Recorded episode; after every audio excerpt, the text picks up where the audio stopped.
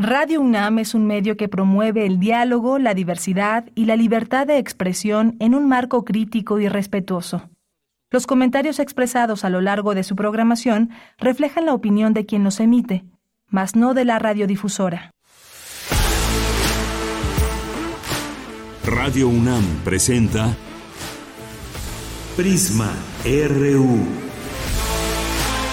Una mirada universitaria sobre los acontecimientos actuales.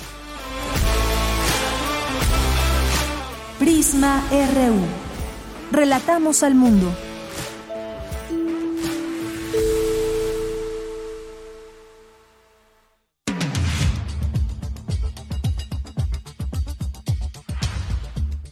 Muy buenas tardes, gracias por acompañarnos ya aquí en Prisma RU, iniciando, empezando este programa de 1 a 3 de la tarde, hoy jueves 3 de agosto del año 2023. Como todos los días, les presentamos información universitaria de México y del mundo. Y entre los temas de México, vamos a platicar sobre eh, esto que dice el presidente. Asegura que habrá transparencia para el censo de personas desaparecidas, un tema amplio, un tema con eh, muchos datos que debe haber que se pongan a disposición de familiares, eh, a que se haga justicia y demás, y comenzando por una transparencia en el censo de personas desaparecidas. Sobre el tema vamos a platicar con la doctora Carmen Gabriela Ruiz Serrano, académica de la Escuela Nacional de Trabajo Social de la UNAM.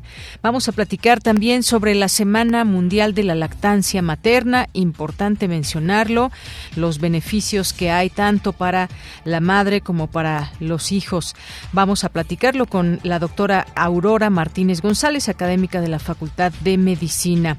Vamos a hablar también de un tema que pues no hay que dejar de hablar de ello.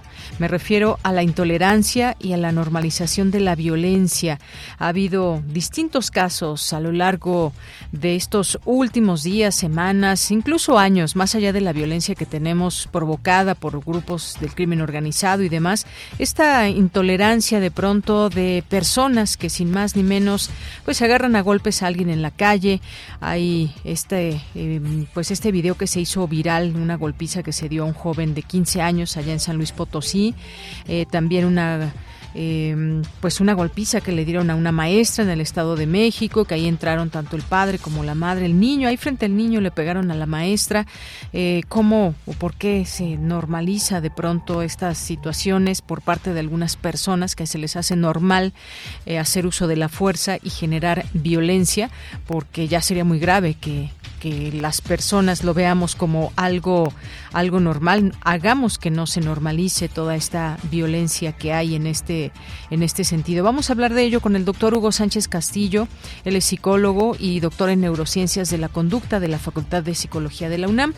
Vamos a platicar también eh, con el maestro Carlos Narro. Hoy es día jueves de Cinemaedro, cine, cine que nos estará aquí platicando y haciendo recomendaciones eh, también. Y vamos a tener también hoy que es jueves, cultura, información internacional y más aquí en este espacio. Recuerden nuestras redes sociales en X nos encuentran como arroba prisma.ru y en Facebook como Prisma RU. Le acompañamos aquí todo el equipo y en nombre de todos ellos yo soy Deyanira Morán. Eh, vamos a ir a nuestro resumen. Desde aquí, relatamos al mundo.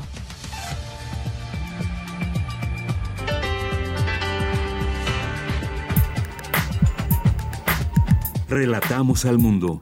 Relatamos al mundo.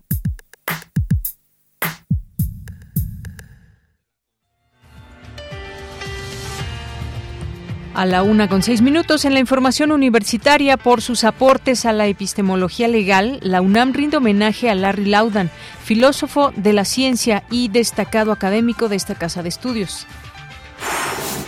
Analizan en la UNAM la bioética en la inteligencia artificial en todos los ámbitos de la sociedad. Lo único que ha cambiado es la diversidad de la migración en México. Hay más migrantes, pero las condiciones siguen siendo las mismas, aseguró el periodista salvadoreño Óscar Martínez, autor del libro Los migrantes que no importan. En el Colegio de México, Concepción Company Company habló de la plataforma Cordiam. Se trata de un corpus electrónico que permite estudiar la lengua española de América. En la información nacional, dirigentes de rutas de transporte público del Valle de México se manifestaron frente a la agencia del Ministerio Público de ese municipio para exigir a las autoridades que detengan a los extorsionadores. Aseguraron que este año al menos 2.000 vehículos del gremio han sido robados o dañados por integrantes del crimen organizado. Anunciaron que el próximo lunes comenzarán a funcionar autodefensas del transporte. Qué grave situación esta. Y luego de los hechos de violencia registrados en Topilejo durante un operativo contra Talamontes, se desplegaron en la zona 300 efectivos de las autoridades federales y estatales, soldados de la zona militar vigésimo cuarta, Guardia Nacional, Fiscalía General de Morelos, en tres puntos ubicados sobre el libramiento Huitzilac, situado en el corredor biológico Ajusco, Chichinautzin, para asegurar los aserraderos. Tras golpiza propinada por un cliente que le causaron fractura de nariz, conmoción e inflamación del cerebro, el empleado de un restaurante en San Luis Potosí fue dado de alta con las reservas de sus lesiones y al violentador, a este personaje, aún no lo detienen. En la información internacional, miles de personas se manifestaron en Niamey en apoyo a los autores del golpe de Estado que derrocó al presidente de Níger, Mohamed Bazoum, quien lleva ocho días secuestrado y cuya liberación inmediata exigió el presidente estadounidense Joe Biden. Hoy en la UNAM, ¿qué hacer? ¿Qué escuchar? ¿Y a dónde ir?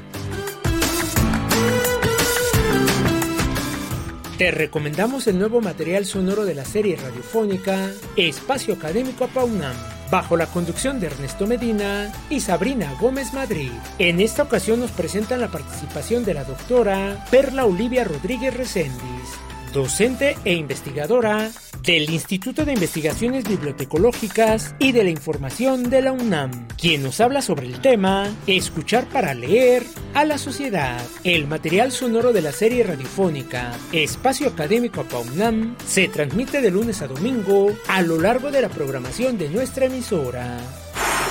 En la emisión del día de hoy de la serie radiofónica Revista de la Universidad se abordará el tema Centroamérica, Panamá, la conductora Elvira Lisiaga conversará con Mir Rodríguez, biólogo, cartógrafo y traductor panameño, acerca de este país creado como un espacio de tránsito, sobre el despojo del territorio por mineras canadienses y la resistencia en la creación de mapas que visibilizan otras realidades panameñas. Sintoniza hoy el 96.1 de frecuencia modulada en punto de las 16 horas después del corte informativo. La Universidad Nacional Autónoma de México, a través de la Coordinación de Humanidades y el Programa Universitario de Estudios sobre Asia y África, abre la convocatoria para participar en el Diplomado en Estudios sobre África 2023-2024, que se llevará a cabo del 23 de agosto de 2023 al 26 de abril de 2024. Para mayores informes consulta la convocatoria completa en el sitio oficial y las redes sociales del Programa Universitario de Estudios sobre Asia y África de la UNAM.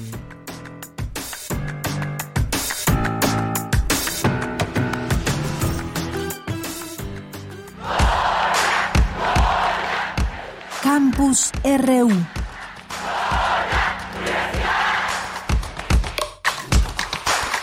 Bien, pues entramos a nuestro campus universitario en este día. Es la una con once minutos y nos enlazamos con Dulce García. Rinden homenaje a Larry Laudan, filósofo de la ciencia y destacado académico de la UNAM. ¿Qué tal, Dulce? Muy buenas tardes. Adelante. Así, así es, Deyanira. Muy buenas tardes aquí al auditorio. Deyanira, el Instituto de Investigaciones Filosóficas de la UNAM llevó a cabo el primer miniforo de epistemología aplicada en homenaje a, a Larry Laudan, filósofo de la ciencia y epistemólogo, conocido de Yanira por su crítica a las tradiciones del positivismo, del realismo filosófico y del relativismo, así como por su defensa del papel de la ciencia ante los desafíos populares. Durante este encuentro de Yanira, el doctor Juan Antonio Cruz Parcero, director del Instituto de Investigaciones Filosóficas de la UNAM, destacó que ya desde los años 90 el doctor Larry Laudan hacía importantes aportes a la investigación generada en este instituto académico. Vamos a escucharlo. Impartió entonces la cátedra José Gauss, Libertad, Liberalismo y los límites del Estado. Cuando comenzó a trabajar en aquellos años en el instituto, nos sorprendió hablando de temas de epistemología del derecho. de los errores que se cometen en los procesos judiciales, particularmente en el derecho penal, y sobre los problemas para aprender de tales errores. A contarle un poco al auditorio, el doctor Larry Laugan puso de manifiesto que el concepto de la pseudociencia no tiene significado científico y que se usa básicamente para describir una apreciación subjetiva. También consideraba viable el progreso científico siempre y cuando disminuyeran los datos empíricos y aumentara el nivel de resolución de los problemas. Este tema lo desarrolló mejor en su libro titulado Más allá del positivismo y del relativismo. En este homenaje de Yanira también estuvo presente la doctora Carmen Vázquez. Ella es académica de la Universidad de Girona y habló de su experiencia al haber hecho su doctorado en epistemología bajo la guía de Larry Laudan. Vamos a escucharla. Larry siempre fue muy generoso con el tiempo y, sus ideas, con el debate además de las ideas que, se le presentaban. Y eso me permitió a mí en lo personal, y sé que a mucha gente que siempre rodeó a Larry, crecer en, el análisis de la epistemología jurídica. Y bueno, Deyanira, ya como académico del Instituto de Investigaciones Filosóficas de la UNAM, el doctor Larry Laudan trabajó principalmente en la epistemología legal. El doctor Laudan falleció en agosto del año pasado y es por eso que hoy se le rinde este homenaje. Esa información que tenemos. Bien, pues Dulce, muchísimas gracias. Gracias por esta información. Buenas tardes. Gracias a ti. Muy buenas tardes. Bien, vamos ahora con mi compañera Virginia Sánchez. No han cambiado las condiciones para los migrantes en México. Esto lo asegura el periodista Oscar Martínez. ¿Qué tal, Vicky? Muy buenas tardes. Hola, ¿qué tal, Bella? Muy buenas tardes a ti y al auditorio de Prisma RU. En el marco del mes de la migración que organiza la Casa Universitaria del Libro de la UNAM, se llevó a cabo la conversación que Guadalupe Alonso, directora de la entidad, tuvo con el periodista salvadoreño Oscar Martínez, jefe de redacción del periódico digital El Faro y autor del libro Los migrantes que no importan. A decir de Guadalupe Alonso, Oscar Martínez desde su trinchera, su periodismo de a pie, junto a las personas migrantes, expone la problemática, describe la violencia que se da en ese trayecto y hace un llamado para que se atienda esta crisis humanitaria. Por su parte, el reconocido periodista señaló que los migrantes tienen una vida discreta, fugaz y anónima. Dijo, pasan rápidamente por un país y tienen algunas características que los convierten en las víctimas perfectas inmigrantes de tercera. Escuchemos lo que dijo al respecto.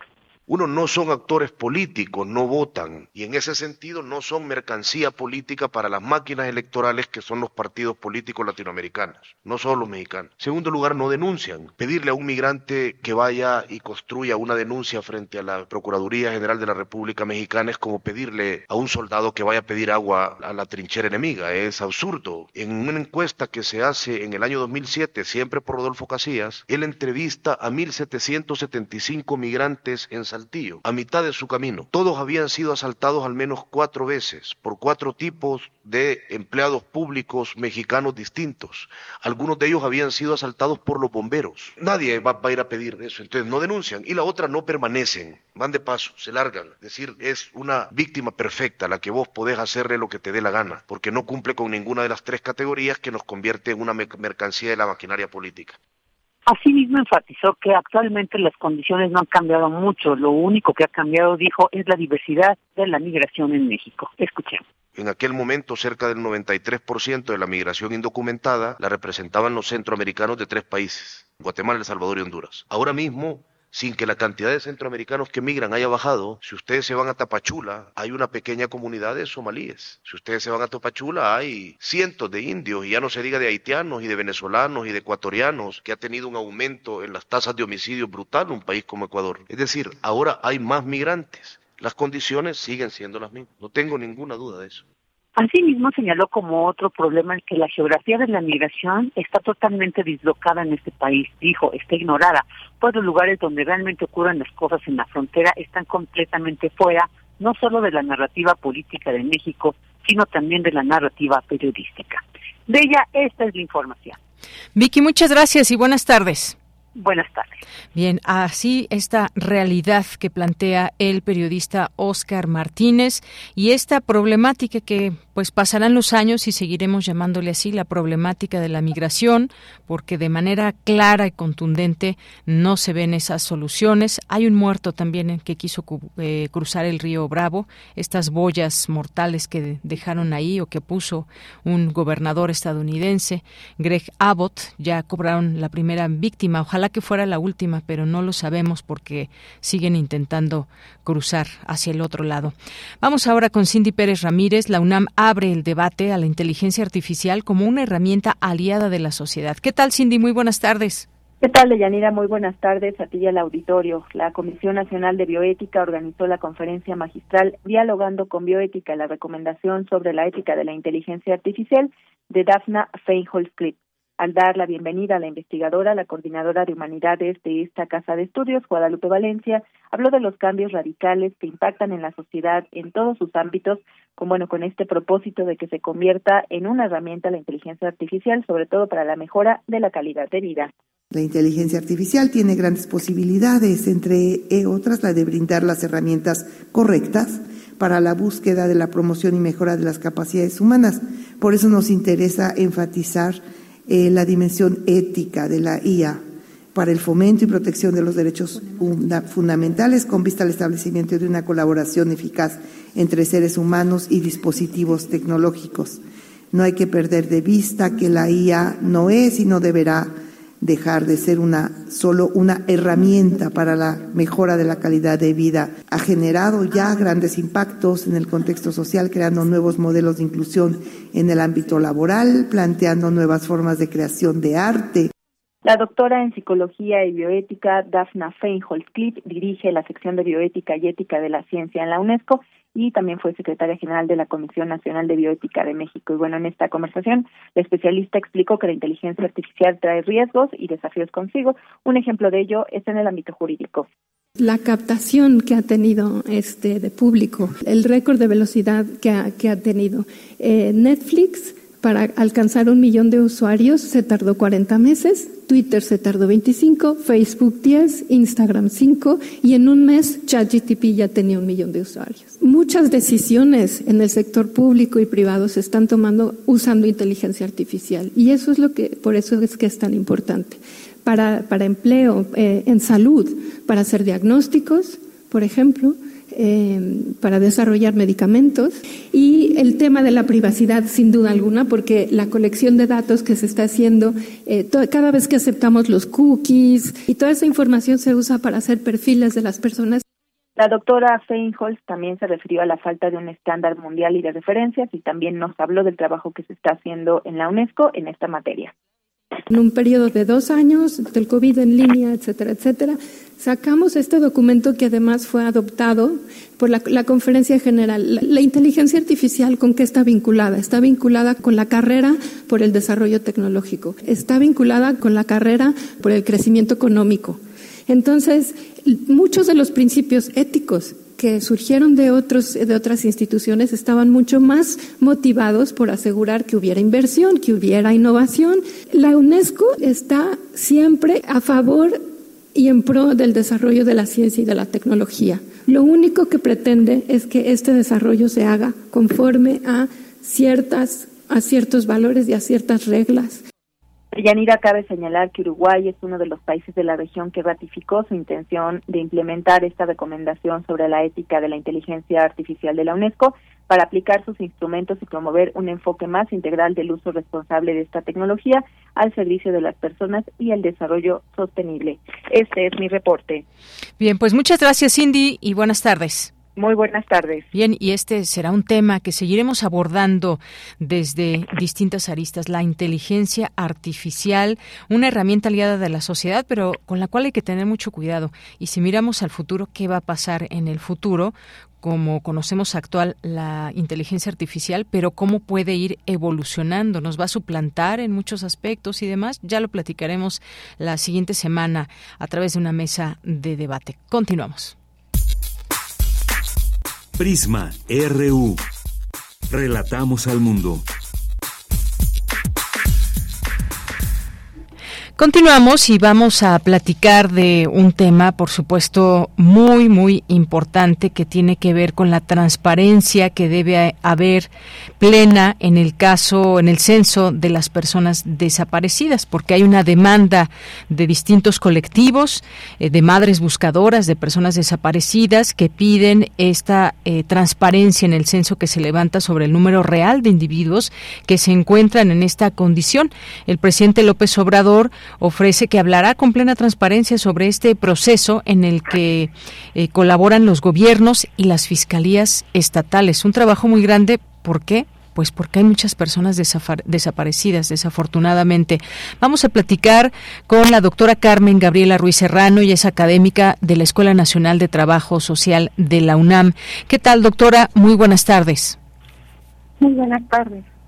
Doctora, pues preguntarle, em, sin duda alguna, y usted eh, como trabajadora social y que además pues hacen mucho trabajo de campo desde ahí y demás y atienden pues estas demandas que hay de parte de la sociedad, ¿Qué se puede decir en este aspecto? Lo difícil que pueda ser eh, tener un censo y no solamente eso, sino que sea transparente, que sea claro, que estén todas las personas, que se trabaje realmente eh, con las fiscalías, que haya pues eh, toda esta búsqueda. Además, no solamente es tener los nombres, sino hay información que va junto con los nombres de las personas desaparecidas. ¿Cómo ve esta demanda y lo que dice el presidente que se va a transparentar todo esto? Pues sí, en efecto, hablar de las desapariciones en México configura una problemática social grave, multifactorial, pues implica esta acción de desaparecer a las personas y donde hoy tenemos pues una condición muy compleja. De acuerdo con los datos ofrecidos por las diferentes instancias, la Comisión Nacional de Búsqueda, sabemos que de 1964 a 2022 se tenía un estimado de 100.000 personas. Actualmente se estima, de acuerdo con la ONU, aproximadamente 40 mil personas en México en esta condición de desaparecidas.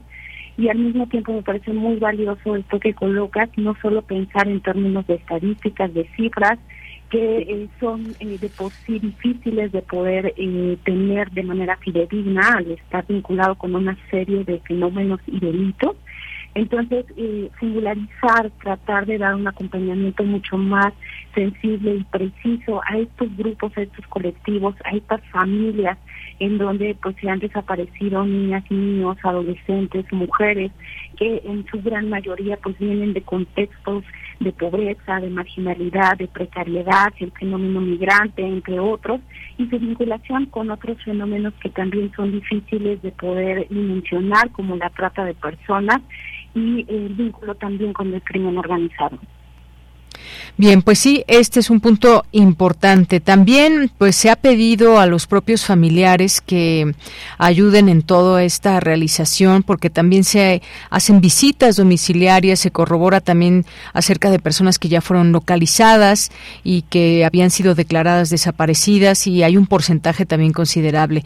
Y, qué bueno que aparezcan las personas y que eh, todas estas alertas que de pronto vemos y que pues son personas de todas las edades, incluso pues hemos estado viendo estas alerta Amber y demás cuando desaparece un menor de edad, pero pues eh, eh, ¿Qué tan difícil es todo esto? Porque hay un, debe haber una coordinación y estamos hablando de fiscalías estatales. ¿Cómo se llega también toda esta información, eh, las circunstancias en que las personas fueron desaparecidas, que también varía, a veces son sustraídas de sus casas o simplemente fueron al trabajo, ya no regresaron o en la calle. En fin, hay distintas maneras. ¿Cómo ir clasificando? ¿Cómo se hace, digamos, una transparencia de un censo cuando hay eh, pues tan distintas formas en que una persona puede desaparecer.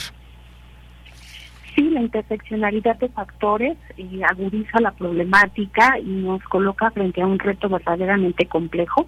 Comentabas de principio la labor, el papel que tenemos las diferentes disciplinas y cómo conlleva el fortalecer estos servicios forenses periciales en conjunto con las personas víctimas, en conjunto con estas familias que se han capacitado también en la búsqueda y que han hecho una demanda al Estado para poder generar estas coordinaciones que hablábamos de principio.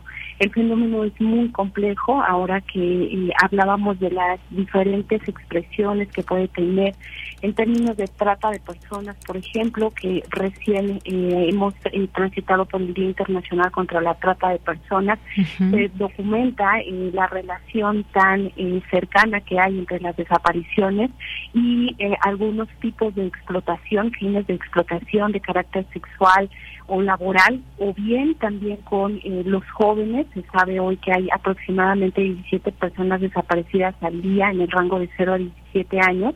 Y aunque no se tiene una cifra fidedigna, sí podemos estimar que muchos de ellos y ellas son utilizados en estos contextos de criminalidad para ser explotadas en el comercio sexual o bien utilizados también eh, como sicarios, como halcones y esto, bueno, pues hace todavía mucho más complicada la situación.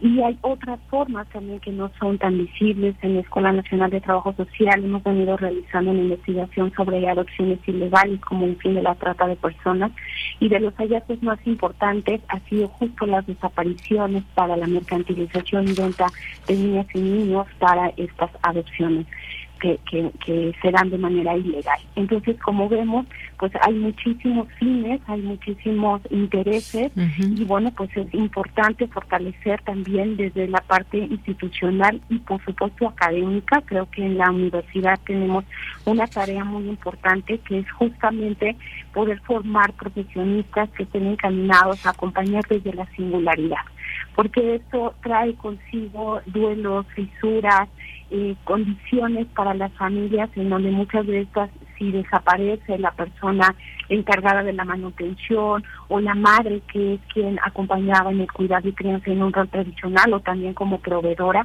pues implica todo un trabajo de eh, integral colocando al centro las necesidades de las familias también, además por supuesto de la búsqueda de su familiar.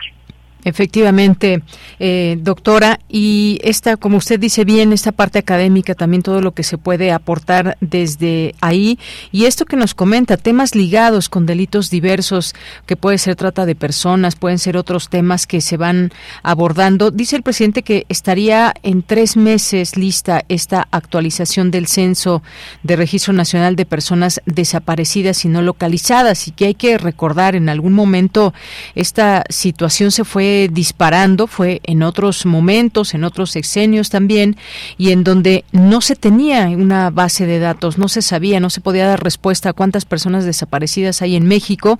Ahora hay un censo y que tiene que hacerse de manera clara y transparente. Esa es la exigencia luego de que se toma en las manos un problema, una situación que existe y cómo hacerla de la mejor manera. ¿Qué, eh, qué pueden esperar pues todas estas agrupaciones, personas que desde un inicio pues toman en sus manos hasta las investigaciones porque no es, no tienen eco, no tienen apoyo desde las propias autoridades. Una cosa es el censo, por supuesto, y otra cosa es las investigaciones que se puedan hacer sobre estos temas, pero si no se tiene la información desde un censo, pues es difícil que se conozca más de estos estos casos. Eh, ¿Le parece que se está haciendo una un trabajo correcto en esta coordinación de autoridades, academia, familiares también, o simplemente es que uno está, eh, cada uno está aislado?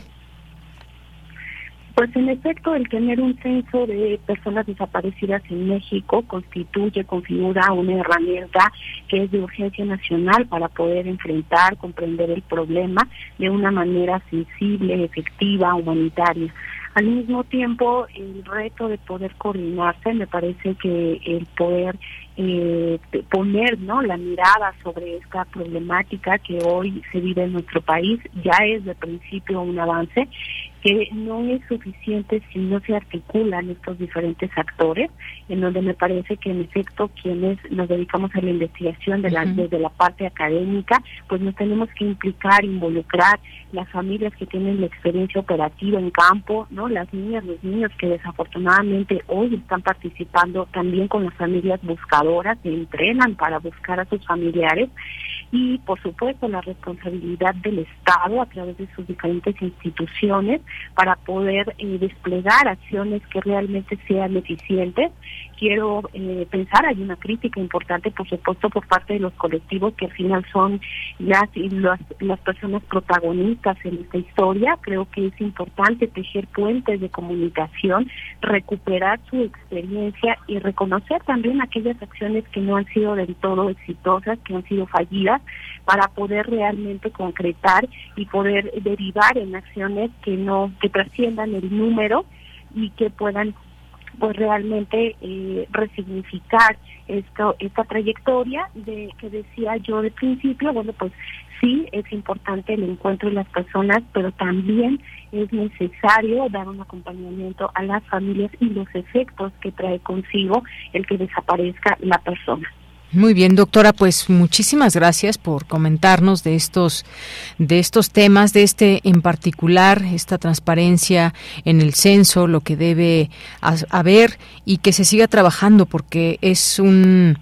un tema bastante, bastante amplio. Se necesita que realmente quienes estén allegados a la realización de todos estos trabajos lo hagan de la mejor manera. Es un tema además muy, muy sensible el que una persona desaparezca, que ya no regrese a casa y estas eh, múltiples eh, delitos a los que se liga muchas veces una desaparición, ahí siguen y lo que queremos es, eh, es terminar con esta esta situación, pero se tiene que ir dando paso a paso y una de ellas es saber identificar realmente quién en este país está reportada o reportado como desaparecido. Muchísimas gracias, doctora. Muchísimas gracias, que tengas una buena tarde. Igualmente, hasta luego. Fue la doctora Carmen Gabriela Ruiz Serrano, académica de la Escuela Nacional de Trabajo Social de la UNAM. Tu opinión es muy importante escríbenos al correo electrónico prisma.radiounam@gmail.com. Esta semana, esta semana se conmemora la Semana Mundial de la Lactancia Materna 2023 con el lema Hagamos que la lactancia materna y el trabajo funcionen. Esta es una iniciativa, recordar, una iniciativa mundial coordinada por la Alianza Mundial para la Acción de la Lactancia Materna para promover la lactancia como la mejor alternativa para alimentar de manera exclusiva a los bebés recién nacidos hasta los seis meses y de manera complementaria hasta al menos los dos años de edad. ¿Qué tan importante eh, debe ser esto y sobre todo que se tenga en cuenta los beneficios para la madre, para el bebé? Vamos a hablar con la doctora Aurora Martínez González, ella es académica de la Facultad de Medicina de la UNAM. ¿Qué tal, doctora Aurora? Bienvenida, buenas tardes. Buenas tardes, muchas gracias por la entrevista. Bien, pues preguntarle eh, sobre ese tema. Importante que exista una semana mundial de la lactancia materna, que se haga visible ese tema, pero nunca está de más reiterar esta mm, eh, pues justamente necesidad que vemos para que se pueda llevar a cabo la lactancia, aún con, por ejemplo, pues en las madres trabajadoras que tienen que ir y venir, salir de casa y no pueden estar pues pegadas seis meses con, con su bebé. Eh, ¿Qué reflexiones nos trae todo esto, doctora? Pues sí, la Semana Mundial de la Lactancia ya tiene más de 30 años celebrándose cada vez con un lema diferente. En este año es apoyando a las madres que trabajan. Y es bien importante tener en cuenta eso porque casi el 50% de las mujeres lactantes trabajan lejos de su casa y eso implica retirarse de su niña a veces de 8 a 12 horas de en el horario que, que tienen que ocupar para trabajar y entonces se, se necesita facilitarles las cosas y en realidad en la comunidad la familia en los mismos Sí, doctora. Ahí se... La dejé de escuchar un momento, doctora. Ahí, ¿me escucha? Doctora, ah, bueno, vamos a recuperar la comunicación porque algo hubo, de repente dejé de escuchar a la doctora Aurora Martínez que nos estaba diciendo pues todo este tema del trabajo, cuando las mamás eh, trabajamos y no podemos eh, pues eh, dar pecho a nuestros, a nuestros hijos y qué es lo que se puede hacer. Nos, nos decía, doctora. Sí, les decía que necesitamos concientizar mucho a la comunidad, a la gente, a los empleadores para facilitar esta etapa. Es una etapa corta realmente. Si, si, si el niño dura dos años es una etapa corta porque en realidad si en ese tiempo la mamá amamanta, el niño se enferma muy poco y eso implica que realmente eh, no haya ausentismo, generalmente que mamá esté más tranquila en el trabajo, que pueda rendir mejor, porque una de las cosas que más las inquieta pues es la, situación en la que se puede encontrar su bebé. y el, facilitar esta, esta situación es mucho ayudarles respetar, hay leyes ya, la ley federal del trabajo tiene años que está que les da a las mujeres que trabajan dos dos medias horas en la jornada laboral para amamantar a su hijo o bien para extraerse la leche. Ahorita lo usamos, lo estamos promoviendo mucho para extraerse la leche, debido a que las guarderías se encuentran generalmente lejos y no es tan fácil mm. que les acerquen al bebé para que lo alimenten. Pero sí se pueden, se puede extraer la leche y la mujer tener la confianza de que la leche no se descompone tan fácil. A veces tiene aspectos un poco variados de una persona a otra, pero no quiere decir que esté descompuesta. En realidad, si una mujer sabe extraerse la leche y lleva, por ejemplo, una hielera común y corriente, eh, con, con hielos de gelo, con hielos, con eso se puede aguantar toda una jornada de trabajo sin que haya el menor cambio en la leche en cuanto se la extrae y poder hacer que el bebé la reciba pues prácticamente con la calidad que la recibiría de manera directa. Entonces, eso se está promoviendo mucho, enseñar a, las, que todas las madres sepan hacer este extracción, extracción manual o yo que lo hagan con bombas, que tengan la forma de, de guardarla y confiar en que la leche no tan fácil se descompone ni le va a hacer daño al niño. Y bueno, ese es un aspecto que tendrían primero que respetar la ley que dice que deben de darles dos medias horas dentro de la jornada de trabajo para, para extraerse la leche. Pero otra cosa que se ha solicitado desde el nivel mundial y que lo ha aprobado en el, se ha aprobado en el país es que las empresas tengan un espacio que se llama lactarios o un, un espacio digno donde la mamá pueda extraerse la leche y guardarla durante la jornada de trabajo.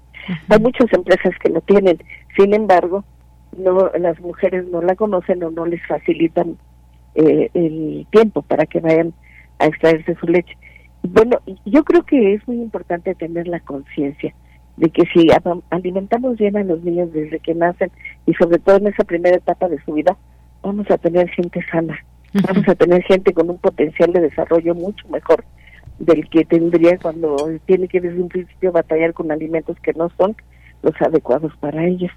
Entonces, eh, esa es la idea de esta semana, tratar de que se facilite la lactancia, no solamente en el área de trabajo, también en la familia. Quien se queda con el niño, darle la leche que mamá le deje. En las guarderías, recibir la leche que mamá se extrae y dársela al niño. Y eso ha sido también un reto muy fuerte, porque las guarderías, eh, la, el área de prestaciones no siempre avanza en este sentido como quisiéramos.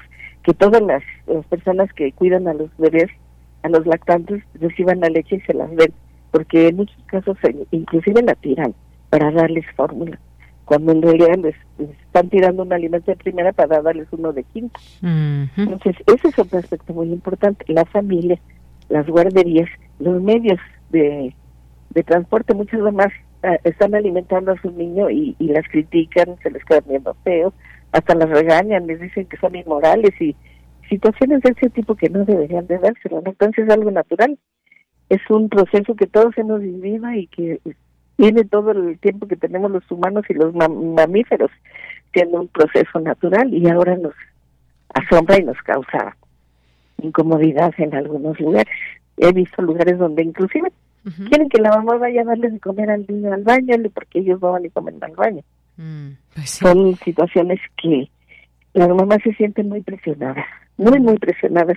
Y una cosa que es importante es que cuando hay demasiado estrés, pueden inclusive no tener el flujo de leche que deberían de tener por la por el mismo estrés que condicionamos de un modo o de otro en diferentes ámbitos. Pues qué bueno, doctora. Sí. De ahí que es muy importante que, que toda esta información que se está dando en la Semana Mundial se mantuviera y en todos los niveles, no nada más donde se reciben niños, no nada más donde las mujeres trabajan, sino en la casa, en el, en la, en la calle, en el medio ambiente. Yo diría que es una tarea que tenemos que hacer a nivel comunitario, pero cuesta mucho trabajo porque pues la lactancia no, no deja en sí utilidades eh, generales, sino a la familia. Así es, esto es muy cierto.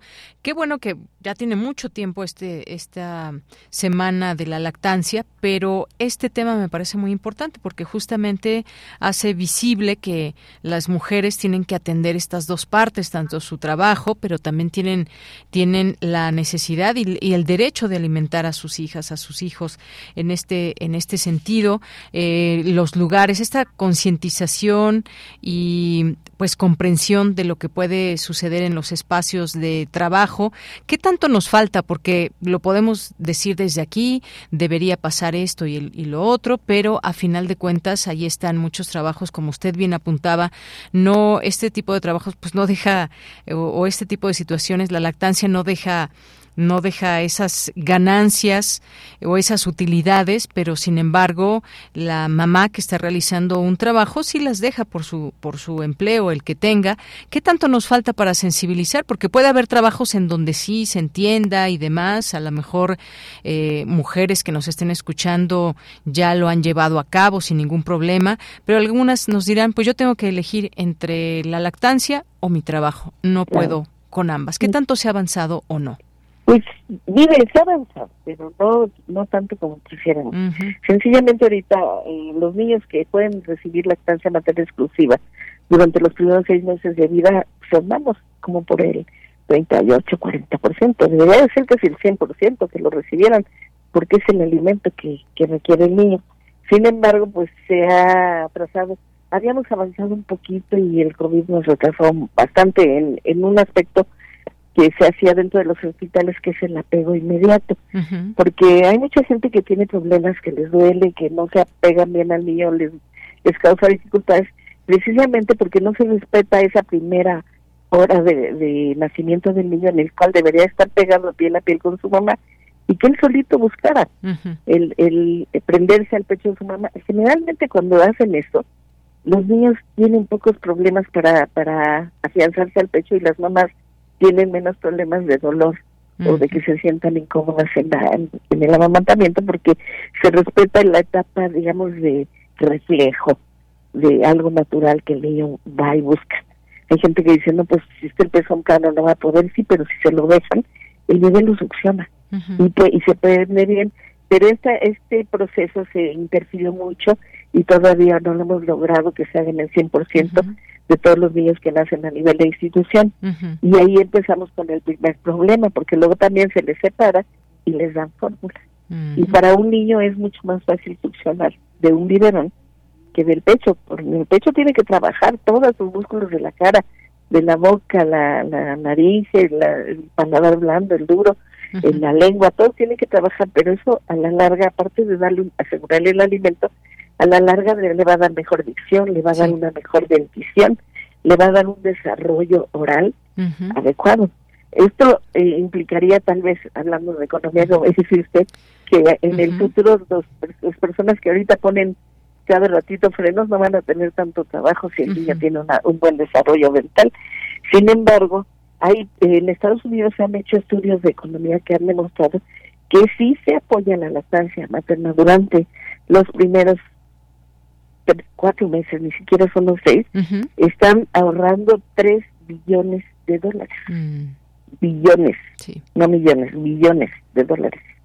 Eso tendría que invertirse para promover, para facilitar, para hacer que sea posible que las mujeres, aunque tengan que trabajar, puedan llevar a cabo su lactancia, porque va con mayor salud para ellas y para sus niños y va, eh, una leche materna no cuesta, la mamá, cuesta que la mamá se alimente, igual se va a alimentar, pero sin embargo la formulita más chata vale más de 100 pesos. Exactamente, y mucho más. Y entonces e, eso implica, aparte que lleve biberón, chupones, esterilizador, que utilicen gas, que utilicen agua, que no siempre está adecuada, y que va de la mano con que el niño se enferme con mayor frecuencia y tenga que utilizar medicamentos y otro tipo de cosas.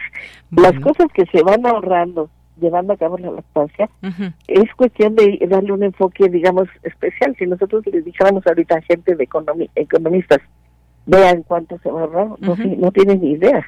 Así es. todo el ahorro que Tomen, tomar en cuenta esto. Pues muchas gracias, doctora. Solamente dejaré eh, pues esta idea de que se debe de legislar sobre el trabajo de las mujeres y que ofrezca las condiciones básicas para, eh, para poder tener una lactancia. Tan solo este dato, la OPS señala que al menos se deberían de conceder 18 semanas y preferiblemente seis meses de baja remunerada por maternidad para poder apoyar la lactancia. Esto no existe en México, por supuesto. Dentro de América Latina, México se encuentra por debajo de muchos países como Brasil, Chile, Cuba y Colombia en el número de días, que son 84 de maternidad remunerada, si es necesaria todavía la creación de espacios, condiciones laborales más flexibles. Todo un tema. Doctora, muchísimas gracias por haber estado aquí pues muchas veces por hacerle promoción a la lactancia, eso es necesario que lo hagan más constantemente y no solamente en la Semana Mundial, porque todo el tiempo hay mamás viviendo estos problemas. Claro y es importante que, les apoyemos siempre que sea necesario. Por eso también una cosa que le, reitero que, bueno, no lo había dicho, es muy importante que el personal de salud se forme con un conocimiento más sólido de la lactancia materna. porque hay veces que el personal de salud no sabemos eh, ayudarles en forma adecuada. Bueno, y pues, eso es un problemón. Claro que sí. Gracias, doctora, por haber estado aquí. Buenas tardes. Pues gracias a usted, que esté muy bien. Hasta luego. Fue la doctora Aurora Martínez González, académica de la Facultad de Medicina de la UNAM. Queremos escuchar tu voz. Síguenos en nuestras redes sociales. En Facebook como Prisma RU y en Twitter como arroba PrismaRU.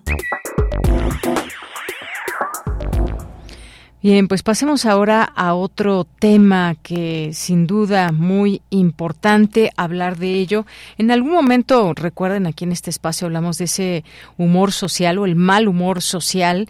¿Qué nos lleva a tener un mal humor en lo personal y luego que se genere hacia muchas personas que ven normal, por ejemplo, llegar a un sitio y aprovecharse de un menor de edad que le pidió que se formara, y me refiero a este caso tan sonado ya y viral que se hizo en San Luis Potosí. Afortunadamente este joven ya salió del hospital, aunque con las reservas y los cuidados por lo delicado que estuvo, perdió el conocimiento, tuvo varias fracturas y demás. Hoy todavía no se detiene al sujeto que lo golpeó. Y también vimos algo que se hizo viral que fue una maestra que abre la puerta de la escuela y se le van encima sobre todo el hombre que acompañaba tanto a la mamá del niño como al niño que además presenció todo esto ¿Por qué hay algunas personas que pues ven normal el defenderse de esta manera? Los demás, por supuesto, condenamos este tipo de acciones. Platiquemos de ello con el doctor Hugo Sánchez Castillo, él es psicólogo y doctor en neurociencias de la conducta de la Facultad de Psicología de la UNAM. Doctor, bienvenido, buenas tardes. Buenas tardes, un saludo a usted y a todos los auditores. Gracias, doctor. Pues, ¿qué sucede cuando se dan este tipo de casos? ¿Qué pasa en la mente de una persona que le lleva a eh, pues a efectuar este tipo de violencia cuando se sabe que la otra persona además está está completamente vulnerable. Bueno, mire, ahí es muy interesante lo que usted comenta porque, pues, básicamente tenemos una conducta predatoria, ¿no? Es que hay diferentes formas en las cuales la conducta violenta se expresa. Eh, hay razones en las cuales, por ejemplo, puede ser por una condición de alto estrés, de hacinamiento, empiezan a aparecer conductas de agresividad, pero son conductas que están estrictamente dirigidas y tienen una función ya sea regulatoria, defensa del individuo, la especie, la prole o la integridad misma. No, eso es una conducta agresiva. Pero lo que podemos ver en esta situación que usted me comenta es una conducta violenta que no tiene el único fin es más bien dirigido a lastimar al otro o tener una cuestión como de demostrar que, que lo puede. Y esto puede entrar ya dentro de una conducta predatoria, que esta conducta predatoria puede aparecer eh, no solamente por una cuestión de querer demostrar que soy mejor, sino puede ser una conducta patológica, podemos hablar de una conducta sociopática, podemos hablar de un trastorno de esquizofrenia, también podemos hablar de una conducta de impunidad, también podemos hablar de conducta criminal altamente preservada y permitida, y esos son factores que se van a estar juntando. Por ejemplo, hay que recordar que México pues está rateado como uno de los países que tienen mayores índices de violencia e impunidad. Dentro, de hecho, estamos en el eh, por arriba del percentil 50 en impunidad. Estamos en la hace unos años, en el 2018, estábamos en el sexto lugar en los países más violentos y, es interesante porque México no es un país de guerra. Esto lo que significa que la violencia viene que está determinada por otros factores, como pueden ser pues obviamente el narcotráfico, como pueden ser la alta violencia, como pueden ser, por ejemplo, los problemas de corrupción. Esto da elementos y características que pueden permitir que florezcan este tipo de cosas, no este tipo de comportamientos altamente irracionales que van en contra de la sociedad y que pues pueden ser ejecutados con relativa impunidad. De no haber sido por la persona que grabó el video, les soy honesto, es muy probable que nada hubiera pasado. Obviamente aquí tenemos una cuestión de visibilización que puede ser un factor muy importante. Lo que podemos ver en lo que usted me comenta es justamente una persona que iba dirigida directo a este individuo, a este joven que recibió la golpita, en afán de poder demostrar el poder que tiene justamente para hacerle llegar a entender que con él no se puede y este tipo de cosas. esa es una conducta predatoria. Creo que puede ser aquí un problema justo más complejo de lo que estamos postulando, pero pues no puedo descartar que inclusive haya algún tipo de trastorno eh, detrás de esta persona. Mm, efectivamente, pues sí, son conductas, como usted decía, una conducta predatoria y no solamente es eh, a veces llegar a los golpes, que eso ya es lo más grave y dejar eh, pues inconsciente o incluso llegar a matar a alguna persona, pero hay actitudes, personas, personas que ejercen violencia que puede ser psicológica incluso en, eh, en, una, en un ambiente laboral, son conductas de agresividad. que ¿Qué pasa en ese individuo? Porque evidentemente no es una conducta normal el ser agresivo. ¿Qué puede, cuáles son estas razones por las cuales una persona puede llegar a ser eh, tan violenta o violenta simple y llanamente? lo primero que quisiera yo platicarle es que la conducta violenta forma parte de nosotros como especie. Mm. desgraciadamente eso es cierto, pero pues lo podemos ver alrededor, ¿no? Si usted, por ejemplo, sintoniza algunos canales, estaciones de radio, de repente van a aparecer noticias deportivas y hablamos de deportes como las artes marciales mixtas, el boxeo, el taekwondo, el karate, el rugby y sus objetivos son literalmente golpear a otra persona, ¿me explico? Pero eso lo tenemos regulado, lo tenemos controlado. El problema es cuando esto sale de control. Pero aquí el punto de evidencia que quisiera yo decir que tanto nosotros como, como parientes relativos, evolutivamente hablando, muy cercanos, como pueden ser los gorilas, los chimpancés, tienen conductas violentas, conductas de, de, que pareciera que no comprendemos que son más complejas que solamente ver golpear. Y primero tendríamos que entender esto. La conducta o la violencia se encuentra en, en nosotros como especie. El problema entonces no es presentarla, el problema es la desregulación que presentan. Porque, por ejemplo, todos y todas podemos sentir enojo si alguien atenta contra nuestra integridad, si alguien atenta contra nuestro territorio y con justa razón salimos y lo defendemos de forma violenta porque están atentando contra nosotros. Entonces, el mecanismo neuronal existe. El problema es justo cuando pierde esta dirección y entonces aquí podemos hablar, ahora sí me puedo centrar más claramente en algún problema que va relacionado con la impulsividad, que puede ser un problema de falta del desarrollo en la corteza prefrontal, mm. una distinción que viene asociada al desarrollo, por ejemplo, podemos hablar de, un trastorno esquizofreniforme, podemos hablar, por ejemplo, de, hay una, eh, nos, gusta mucho, lo estudiamos en laboratorio, una, una parte del cerebro que se llama la sustancia gris correctal, que parece ser que es un relevador de la violencia. Entonces también podríamos hablar de problemas a nivel de la eh, sustancia gris correctal. Entonces aquí mi punto particular es que estas condiciones en las cuales nos encontramos, por ejemplo, de alto estrés, por ejemplo, de impunidad, pueden generar condiciones en las cuales el sistema nervioso central sufra estos cambios, sufra un mecanismo adaptativo y desgraciadamente en algunas personas aparece la violencia y que puede estar inclusive validada por su propio comportamiento, por ejemplo, o por su propia protección. O pensemos en conductas asociadas al narcotráfico, en personas que se dedican a robar, que desgraciadamente ya es su cotidianidad.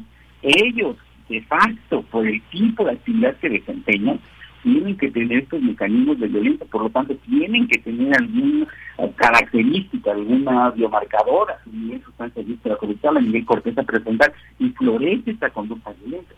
Entonces, no, no es de gratis que aparezcan, hay ciertas características el ambiente favorece, el ambiente nos va a permitir pues obvio, porque eh, tendríamos que hablar inclusive de la impunidad, ¿no? Este, y se lo comentaba bien hace ratito, si esta persona no hubiera sido filmada, no hubiera pasado nada. ¿Y qué hubiera sucedido si no hubiera sido filmada? Se preserva la conducta. Para él hubiera sido lo más cotidiano seguir implementando. Y entonces, como él, vamos a tener muchísimos ejemplos. Esto es lo que significa que el ambiente está jugando un papel importante y que por lo tanto tenemos que regular muchas de las características ambientales para ayudar a regular esta violencia. Y, obviamente, tendríamos que inclusive hay un estudio muy bonito que me gusta mucho. En Estados Unidos encontraron que adolescentes con altos índices de violencia justo hicieron esto que les platicaba al principio. Dicen, a ver, ¿quieres pegar a la persona? Vamos a volverlo deporte. Y entonces los inscribieron en artes marciales mixtas y lo entrenaron en eso. Y se volvieron inclusive personas que eran héroes para la comunidad. Y dices, ah, bueno, pues se volvía totalmente distinto porque al ser deportistas de alto rendimiento, aunque era golpearse con el otro, pero ya estaba bien manejado y dirigido por la sociedad. Eso nos falta, entender que realmente forma parte de nosotros y dirigirlo hacia donde tenemos que dirigirlo, porque si no se nos va de las manos. Efectivamente, y que además haya y exista pues un, un, castigo ejemplar o que vaya, que estas personas sepan que no es algo que están haciendo bien, lo saben, pero muchas veces pues se sabe ahora, por ejemplo, que este señor que golpeó al joven no es la primera vez que lleva a cabo este tipo de situaciones, según se dio cuenta eh, en torno a, a lo que se sabe acerca de él y efectivamente si no se hubiera filmado, si uno no percibe visualmente lo que sucedió, no es lo mismo que hubiera llegado este joven al hospital y más allá de levantar una denuncia que se platicara, recibió una golpiza, nos podemos imaginar o no, pero no es lo mismo el impacto que causa el ver a una persona llevando a cabo estas acciones nos da cuenta de la de la situación grave que puede enmarcar esto y en el contexto que lo hizo. Eh, los ambientes violentos también, eh, doctor, muchas veces que influyen. Ahí de pronto cuando decimos es que ese país es muy violento o ahora lo que está pasando en algunas ah, cárceles, eh, ahí en Centroamérica, por ejemplo, ambientes violentos donde incluso los migrantes huyen porque dicen ya no ya no quiero este día a día el pandillerismo y demás que ya estamos hablando de otro tipo de situaciones pero pues son ambientes al final de cuentas en un entorno que tienen y que pues a veces aprenden solamente eso desde pequeños Totalmente, y ahí por eso es que el, apunte que llevamos es muy importante. Muchas veces creemos que la guerra es lo que trae la violencia, pero no nos damos cuenta que la violencia tiene muchas caras, tiene muchas formas, tiene muchas expresiones, y, y realmente la impunidad y el que como sociedad lo toleremos, pues nos lleva justo a esto. Ahorita usted lo menciona, lo decía yo hace ratito, esta persona tenía en su historial varios. Lo que sucedió es que en todas ellas no hubo alguien filmando, no hubo alguien visibilizando y por lo tanto él lo que hace es preserva y mantiene esta conducta de intimidación, esta conducta predatoria y con lo cual obtiene lo que él, no sé cuál sea su objetivo en ese sentido, tenemos que hacer un análisis más profundo, pero pero sigue obteniendo estos beneficios de esta conducta altamente violenta.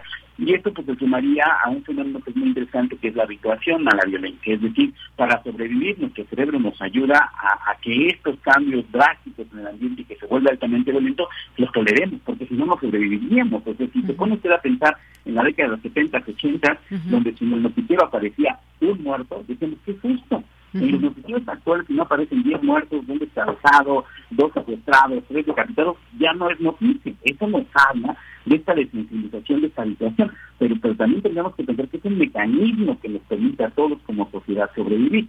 Pero también nos permitiría que se pueda revertir. Pero eso obviamente es un camino que tenemos que transitar como evolución social para poder detener esta descomposición del tejido social y poder permitir el regreso o, o este fenómeno de vuelta a la sensibilización para que esto vaya disminuyendo, porque estamos todavía, es un trabajo muy titánico, se puede obviamente, pero sí tendríamos que hablar de las estructuras de justicia, de los sistemas políticos, de los sistemas de corrupción, del, entrenamiento, de obviamente la educación a la población y de, obvio que es muy importante, ofrecer también qué oportunidades tengo. Yo si soy un joven de Catepec y vivo entre pandillas, a veces no tengo opción. Entonces, pues ¿qué opciones reales le damos a los jóvenes para no caer en este tipo de conductas que de repente, como usted bien lo decía, en otros países es el pan de cada día? Efectivamente, esto del tejido social, importante siempre tenerlo en cuenta y en la mira, porque solamente de esta forma eh, podemos superar estos temas de violencia poco a poco, ubicarlos, cuál es eh, la realidad en cada uno de los lugares donde está pasando esto, cuando hablamos ya de surgimiento de una violencia como tal, o estos casos de pronto eh, que parecen aislados, pero que si ya los juntamos, pues son casos distintos, pero que convergen por ese punto de la violencia. Doctor, muchísimas gracias por estar aquí. No, muchas gracias a usted y a su auditorio. Y solamente recordarles que, pues bueno, si su auditorio hay personas que tienen estos impulsos altamente violentos, no se pueden controlar, es un problema de salud mental y que puedan acudir a su profesional de la salud mental. Hablamos de psicólogos, psiquiatras, neurólogos, personal calificado que en nuestra universidad tienen más de 6, 8, 10 años de formación y no vayan a la Facebook. Esto no se trata ni con chamanes, ni con Cuéntame tu vida, ni con amiga de Facebook. Se trata con profesionales de la salud bien calificados. Claro que sí, doctor. Coincidimos plenamente en esto. Buenas tardes. Buenas tardes, hasta luego. Hasta luego. Fue el doctor Hugo Sánchez Castillo, psicólogo y doctor en neurociencias de la conducta de la Facultad de Psicología de la UNAM. Continuamos, nos vamos ahora al corte y regresamos a la segunda hora de Prisma RU. Prisma RU. Relatamos al mundo.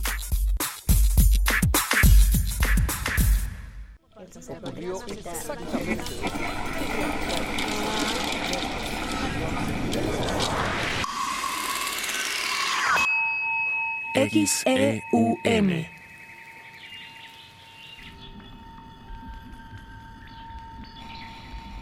Radio UNAM. Experiencia sonora.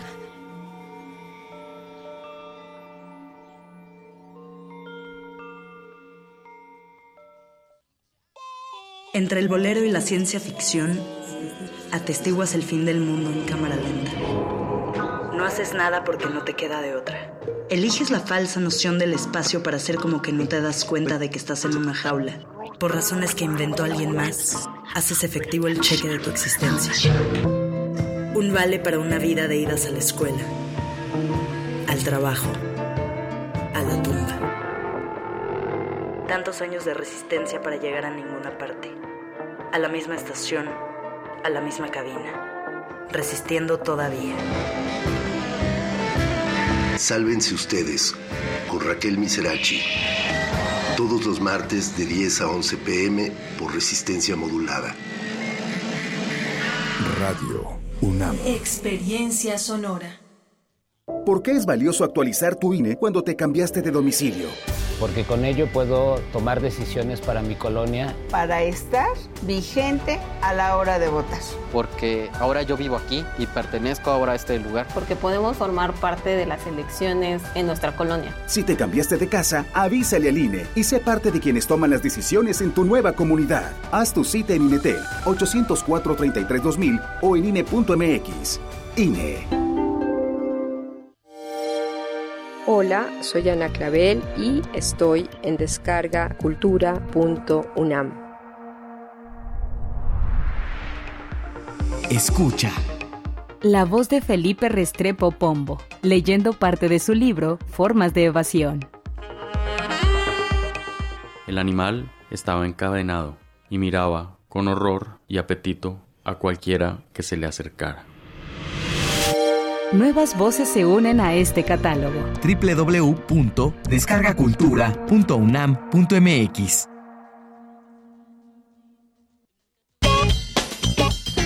Porque tu opinión es importante, escríbenos al correo electrónico prisma.radiounam@gmail.com.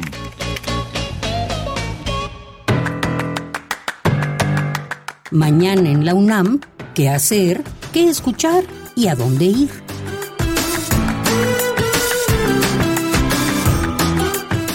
El Centro de Investigaciones sobre América Latina y el Caribe de la UNAM organiza la mesa redonda Feminismos, debates desde el sur global bajo la coordinación de la doctora Ana Luisa Guerrero y la licenciada Estefanía Velasco Bravo.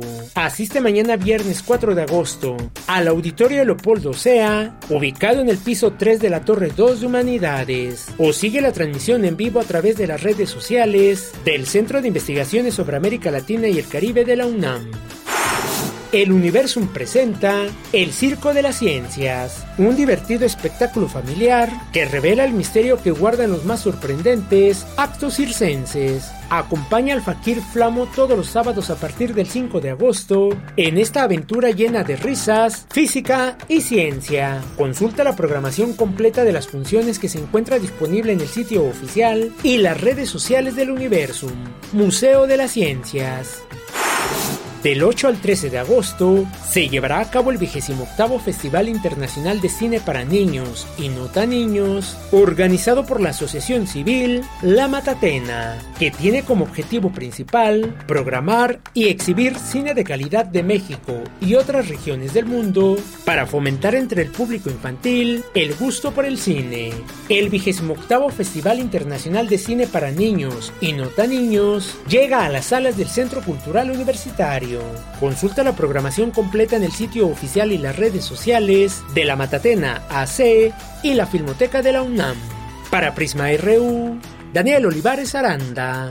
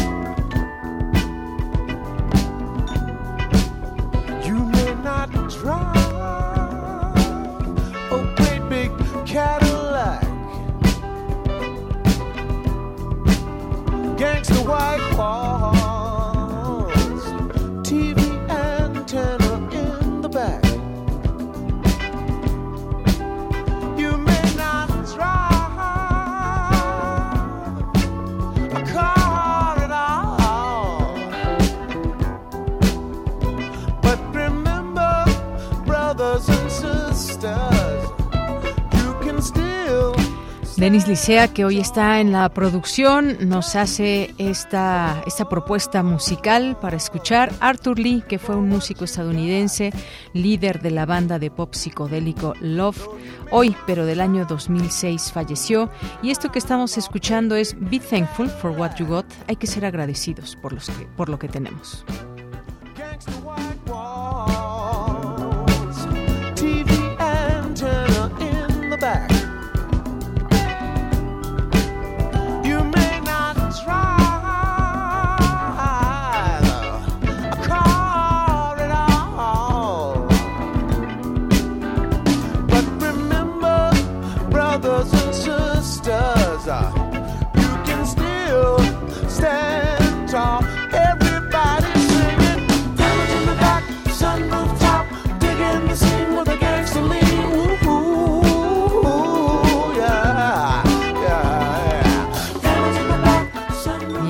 Pareció esta propuesta? A mí me gustó mucho.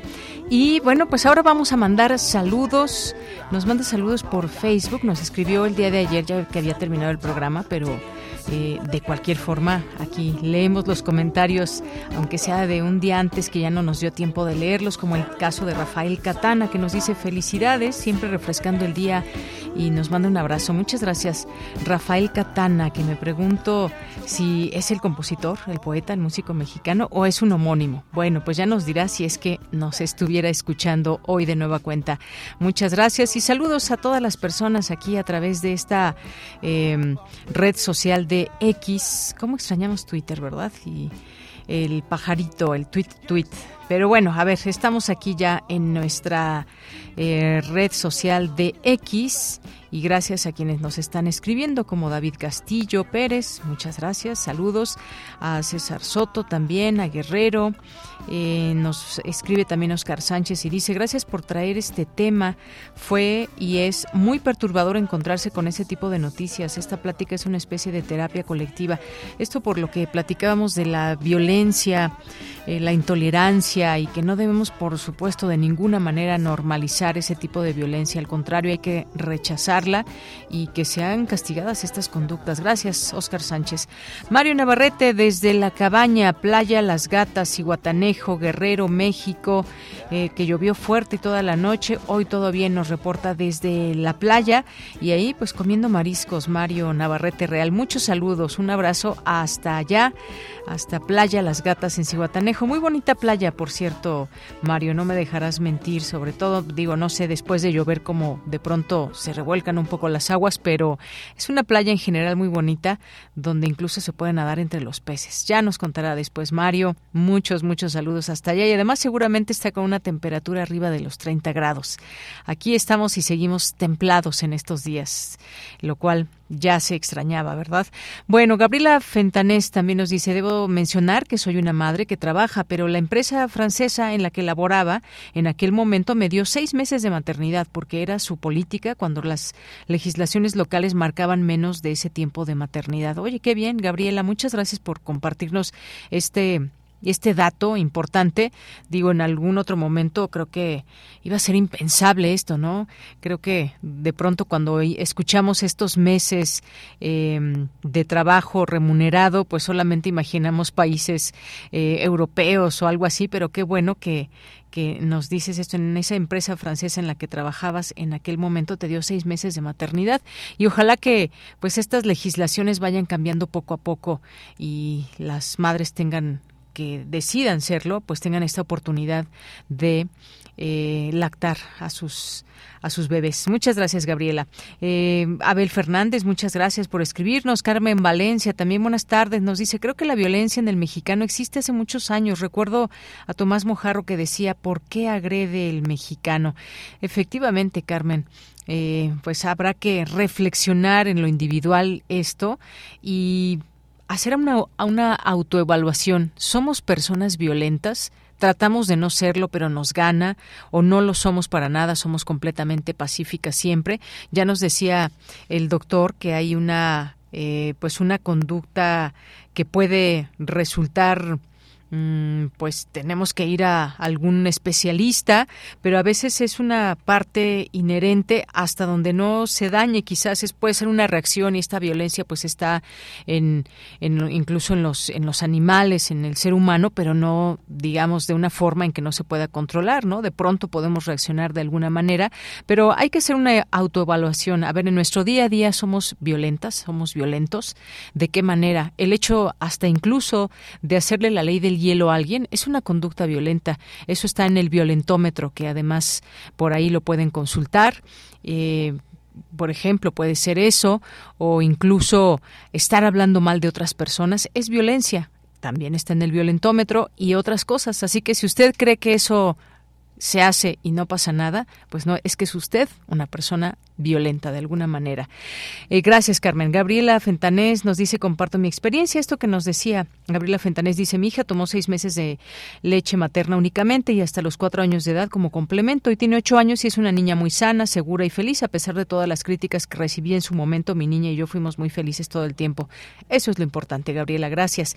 Misael Neotécnico, aquí nuestras, en nuestras redes.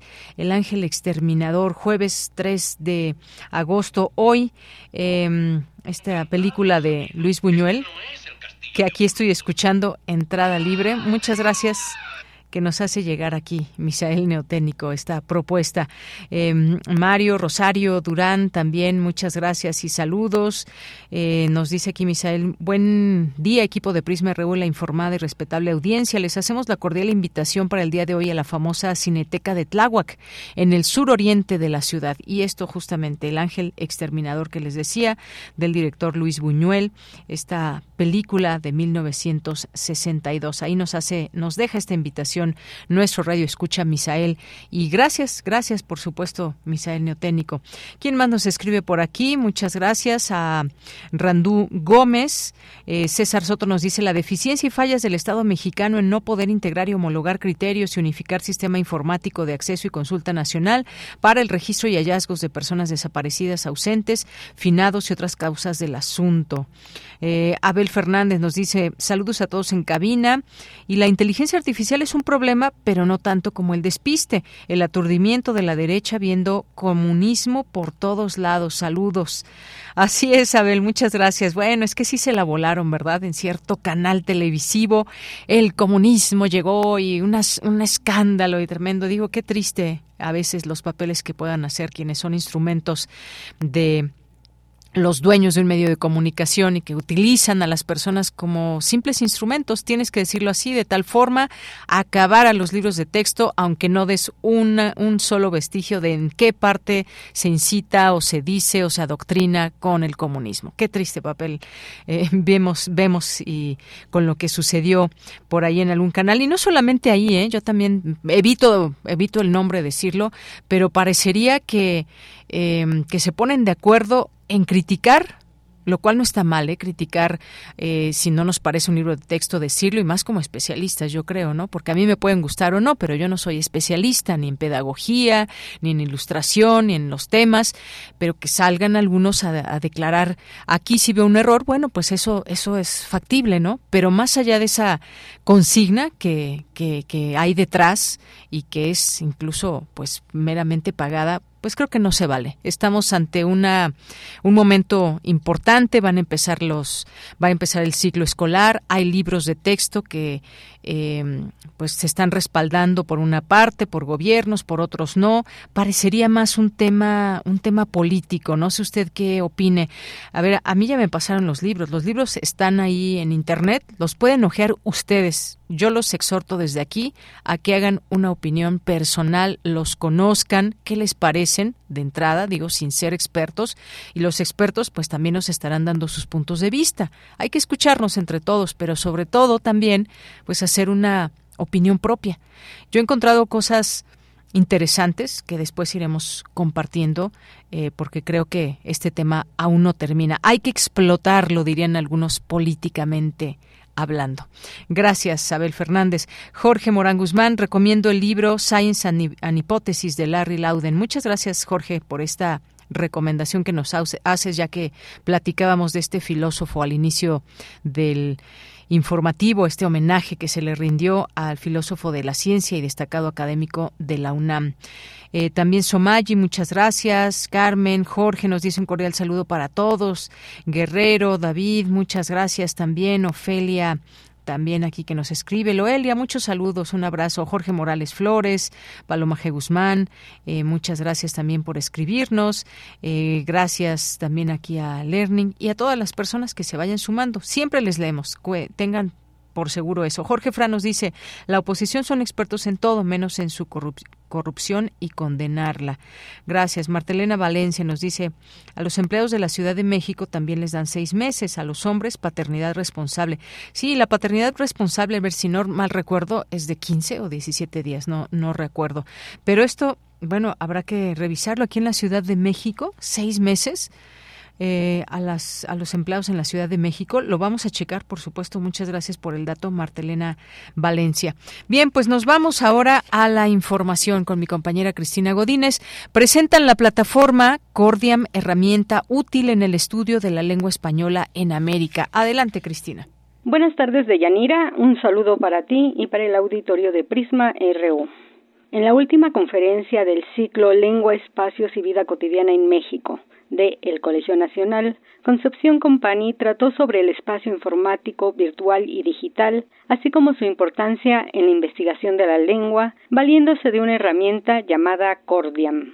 Recordó que en 2012 en la Academia Mexicana de la Lengua empezaron un corpus diacrónico y diatópico del español de América, Escuchemos. Para saber quiénes somos y de dónde venimos hay que tener los datos duros, no otros datos, sino los datos duros de la infraestructura, de la investigación y de la cultura. Y eso es el Cordiam. Es un corpus electrónico de acceso abierto. Ustedes teclean cordiam.org o si quieren con www.cordiam.org y van a entrar inmediatamente a una plataforma lo que permite el Cordiam es estudiar la lengua española en América en todas las manifestaciones de vida realizadas a través de lengua escrita y codificadas, cualquier manifestación de vida codificada a través de la lengua. El primer documento corresponde a 1494 y el último data de 1905. Porque a partir de 1905 todavía los herederos de alguna obra pueden reclamar derechos de autor, o sea, tardan 99 años y después incluso se pueden renovar. Y eso genera ciertas dificultades que las sortearemos en unos tres años cuando lleguemos a 25 tres, cuatro años, cuando lleguemos a 25 millones de palabras aproximadamente, y también por una razón, y es porque corpus electrónicos que radican en España, concretamente en la Real Academia Española, tiene corpus del siglo XX y XXI.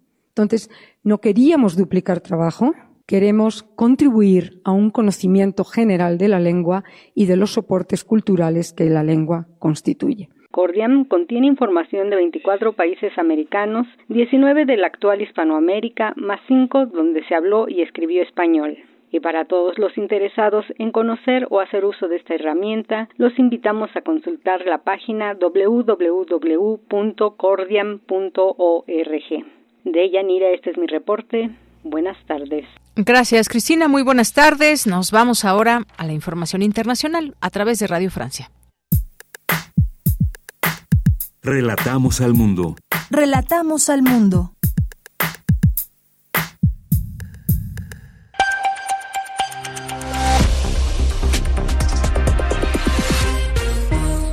Bienvenidos a este flash informativo de Radio Francia Internacional. Carmen Peteló lo hace en los controles, jueves 3 de agosto, y así comenzamos. Andreina Flores.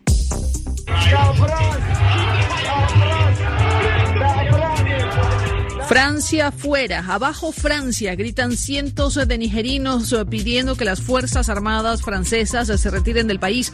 Son simpatizantes del golpe de Estado del 26 de julio en Níger. Boubacar Guedé, nigerino, profesor de español en un liceo de Niamey, explica por qué una buena parte de la gente apoya el golpe. A los nigerinos no les gusta el antiguo régimen del Pendes. El Pendes es el partido de, de Basum. Eh, la mayoría de los nigerinos odian este partido porque es el partido más corrupto de la historia de Níger. Es el partido que hizo más arrestaciones de oponentes al régimen y la mala gobernanza caracteriza este régimen durante 13 años. Día crucial para Donald Trump que comparece hoy ante la justicia en Washington, acusado de conspiración para cambiar el resultado de las elecciones de 2020, lo que habría dado pie al asalto al Capitolio en enero de 2021. Antes de acudir al tribunal, el expresidente declaró hace pocos minutos que se trata de una instrumentalización de la justicia sin precedentes. En Lisboa, Portugal, el Papa Francisco sostuvo hoy un encuentro con estudiantes de la Universidad Católica de Lisboa y trató uno de los temas claves para los jóvenes, el cambio climático. No olviden que necesitamos de una ecología integral. Necesitamos escuchar el sufrimiento del planeta junto al de los pobres. En el marco de las Jornadas Mundiales de la Juventud Católica, el Papa Francisco abogó por un compromiso integral por el clima, pero siempre pensando en el bienestar de la gente. En Brasil, los operativos policiales antidroga de Río de Janeiro han dejado al menos 44 muertos en menos de una semana y de esos 44, 9 fallecieron este miércoles. Las fuerzas de Río aseguran que estas muertes son el resultado de enfrentamientos con individuos armados que portaban fusiles e incluso granadas.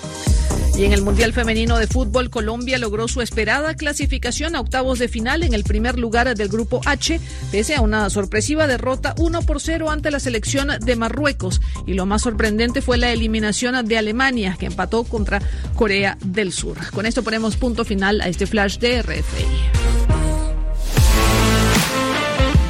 Nacional RU.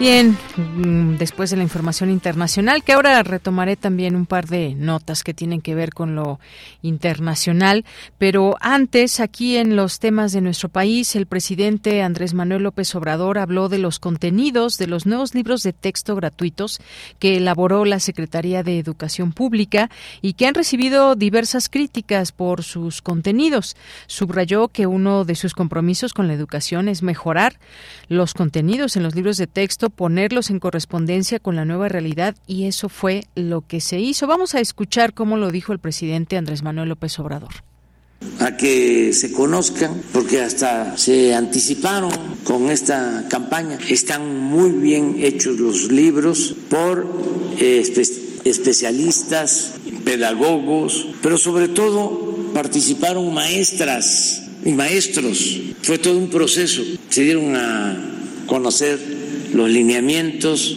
y luego la elaboración de los libros. Y hay que esperar a que se conozcan, porque hasta se anticiparon con esta campaña. Ahora pues se habla de eh, la guerra sucia, de la represión del 68, todo esto, pero es para maestros y además, ¿por qué ocultar la realidad? Ni que viviéramos en ese entonces cuando el régimen autoritario tenía el control de todos los medios de información. Bien, pues ahí sus palabras y pues seguirá dando de qué hablar todo esto. Y como decía, hay que señalar los errores que puedan haber, reconocer lo que está bien y sobre todo también que realmente detrás exista un sustento que lleve a que las niñas y los niños en este país aprendan a través de sus libros de texto gratuitos, por supuesto que no se ideologicen ni mucho menos, pero si usted encuentra por ahí si lo, en esta revisión que pueda hacer algo que le guste, que no le guste, también compártanlo, máxime que estemos hablando aquí en distintos momentos y espacios con personas que saben, conocen de la educación y que nos puedan dar sus puntos de vista ahora que ya se va conociendo más de estos libros que se pueden además eh, tener acceso a través de a través de internet y conocerlos de todos los grados, los libros que van a utilizar, la parte polémica de matemáticas también, por supuesto hay que analizar todo esto. En más información, trabajadores del transporte del Estado de México amagaron o amenazaron con realizar un paro de labores con el fin de exigir justicia a las autoridades mexiquenses, puesto que aseguran se ha registrado un aumento en los casos de extorsión de acuerdo con el líder de la Alianza Autotransportistas, Comerciantes y Anexas de México, Jafet Saiz, en caso, en caso de no recibir una respuesta pronta, más de 400 empresas de transporte realizarán una suspensión de actividades en distintos puntos del Estado de México el próximo 7 de agosto, imagínense. Bueno, que es el próximo, el próximo lunes. Vamos a escucharlo. Bueno, en primera, eh, somos más de 400 empresas de transporte las que estamos hoy aquí. Eh, en total, se sumarían más de 2.000 empresas que son eh, parte del Estado de México. pararíamos el, el, transporte paulatinamente para no afectar a la ciudadanía. El día lunes, este lunes que viene, que estamos a, si alguien me ayuda con la fecha, del día lunes, día 7, a partir de las 5 de la mañana se pararía el 80% del transporte y se quedaría el 20% trabajando. Eh, sí, manifestándonos en vías primarias de todo el Estado de México, vías primarias en, las entradas hacia la Ciudad de México y hacia eh, el Estado de Hidalgo, con los amigos de Tizayuca, y que respecto a las denuncias, pues prácticamente más de 600 denuncias eh, de extorsión en esta región, en esta zona. Y si el día lunes no nos entregan antes de las 5 de la mañana y no somos ni 100 ni 200 y no necesitamos estar armados como la delincuencia organizada. La delincuencia organizada, te, yo te lo he puesto lo que quieras. Aquí en Coacalco y en la región no juntan más de mil. Nosotros somos más de 30 mil. Y nos vamos a juntar y nos vamos a embandar y nos vamos a unir y si tenemos que hacer nuestras autodefensas, las vamos a hacer duro y, y, y a como nos toquen los chingadazos. No nos vamos a dejar y a lo mejor no tenemos armas, pero tenemos palos, piedras y a como nos toque. Si los antepasados lo pudieron hacer, que nosotros no podamos. Entonces, somos muchísimos transportistas los que nos, nos estamos uniendo y, y, lo digo, si el día lunes la fiscalía no nos entrega a, a las personas que están cometiendo estos delitos, nosotros los vamos a buscar a donde nos tengamos que meter y como nos tengamos que meter. Y si en ese meternos muchos de nosotros eh, eh, perdemos la vida, será responsabilidad del gobierno del Estado de México y de la Fiscalía que no ha puesto atención a todos estos robos, extorsiones y demás. Bien, pues ahí este tema. Alfredo del Mazo eh, tendrá que tomar cartas en este asunto eh, qué va a pasar cuando llegue la siguiente administración y demás. Es un problema que no es nuevo, este tema de los transportistas, pero también está eh, los asaltos que siguen en el Estado de México, aunque no se conozcan todos y cada uno de ellos, siguen estos temas y estas situaciones hoy, ahora con autotransportistas que hacen esta advertencia si el 7 de agosto no hay una solución a lo que piden, pues llevarán a cabo estos eh, suspensión de actividades en distintos puntos del Estado de México. En más información, el expresidente de Estados Unidos, Donald Trump, llegó al Tribunal de Distrito de la ciudad de Washington para comparecer por primera vez ante un tribunal federal tras ser acusado en el marco de la investigación sobre sus esfuerzos para anular las elecciones presidenciales de 2020 que condujeron al ataque del 6 de enero de 2021 contra el Capitolio estadounidense.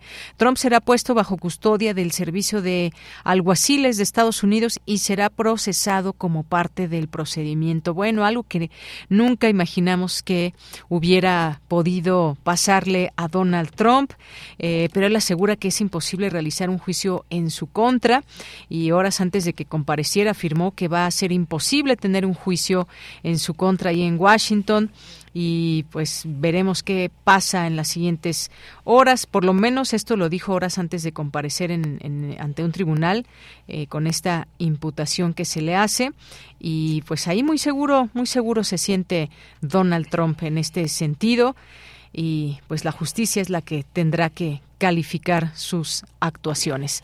Son las 2 de la tarde con 32 minutos. Continuamos.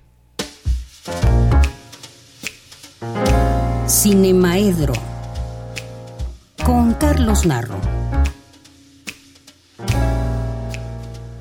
Bien, pues vamos ahora a Cinemaedro. Ya está aquí con nosotros el maestro Carlos Narro. ¿Cómo estás, Carlos? Buenas tardes. Pues, ¿Un poco agitado? Sí, subí corriendo porque me mandaron una nota de producción de que ya subiera. Ya tienes que subir rápidamente. Vine con lo máximo que me permite mi velocidad. Pero ya estoy aquí, con mucho gusto, como siempre, de estar acá. Este. Lo malo es que estaba yo muy eh, concentrado en otras cosas cuando empezaron a hablar de los libros, hombre. Y los libros de texto, perdóname que lo diga, sí son un desastre. Sí lo son. O sea, yo revisé un poquito matemáticas yo esa parte no la he revisado. Las matemáticas no son comunistas. Yo no soy anticomunista. De hecho, yo me formé en una creencia en, en este, sobre todo en la Revolución Cubana, que la vida me ha mostrado otras cosas, pues, pero no, no soy anticomunista. No los detesto ni me importa si metieron a Lucio, que fui yo un admirador de, de Lucio Cabañas y creo que de alguna manera forma parte de nuestra historia. Pero las matemáticas no son de derecha, no son de izquierda. Y eso son que están haciendo ahí es verdaderamente una atrocidad. No solo son incompletas, sino básicamente están equivocadas. Una, un ejemplo que es así lo que recuerdo rápidamente, pedirle a un niño que multiplique cinco mangos por dos mangos. Vamos, puedes sumar cinco mangos con dos, pero multiplicarlos, la multiplicación es un abstracto de números, ¿sí? Entonces no puedes multiplicar mangos, sino, bueno, pues tienes el riesgo de que una multiplicación de mangos lo que te dé es una huerta de mangos y no un resultado en, frutas. Entonces yo creo que está mal atacarlos sin conocerlos y creo que está peor defenderlos porque el presidente dijo. Eso no puede ser, hombre. No, para nada. Se saltaron un montonal de cosas que están marcadas por la ley. Se saltaron la revisión por el Consejo Nacional de Educación. Se saltaron en las pruebas piloto, se saltaron un montón de cosas que tenían que hacerse para tener nuevos libros. Entonces el resultado son libros no sé, no sé, también recuerdo un ejemplo de... Vamos a preguntar a este, nuestros amigos de, de Limas de matemáticas, a ver qué opinan. Ya hablaron los matemáticos, ya lo hablaron. Voy a, a buscar a, a aquí, nuestra UNAM en las, para en ello. las vacaciones, cuando estuve con, con esta Vicky, habló alguien de matemáticas, habló con mucha timidez, me queda claro que no quería causar dolor a nadie, pero lo que dijo era contundente, ¿no? Las cosas están mal. Y habría que Sí, hay que revisarlo página por estos. página. Y bueno, yo te voy a decir una cosa, que nuestros libros sean malos, otra vez va en deprimento de los más pobres. Porque los que tienen lana para mandar a sus hijos a las escuelas privadas van a tener otros libros.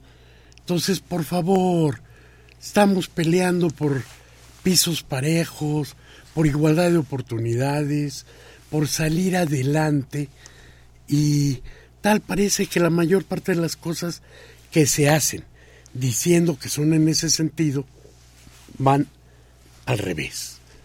¿Sí? Entonces no podemos Tomar casos específicos seguir porque- perjudicando a los más pobres. No podemos.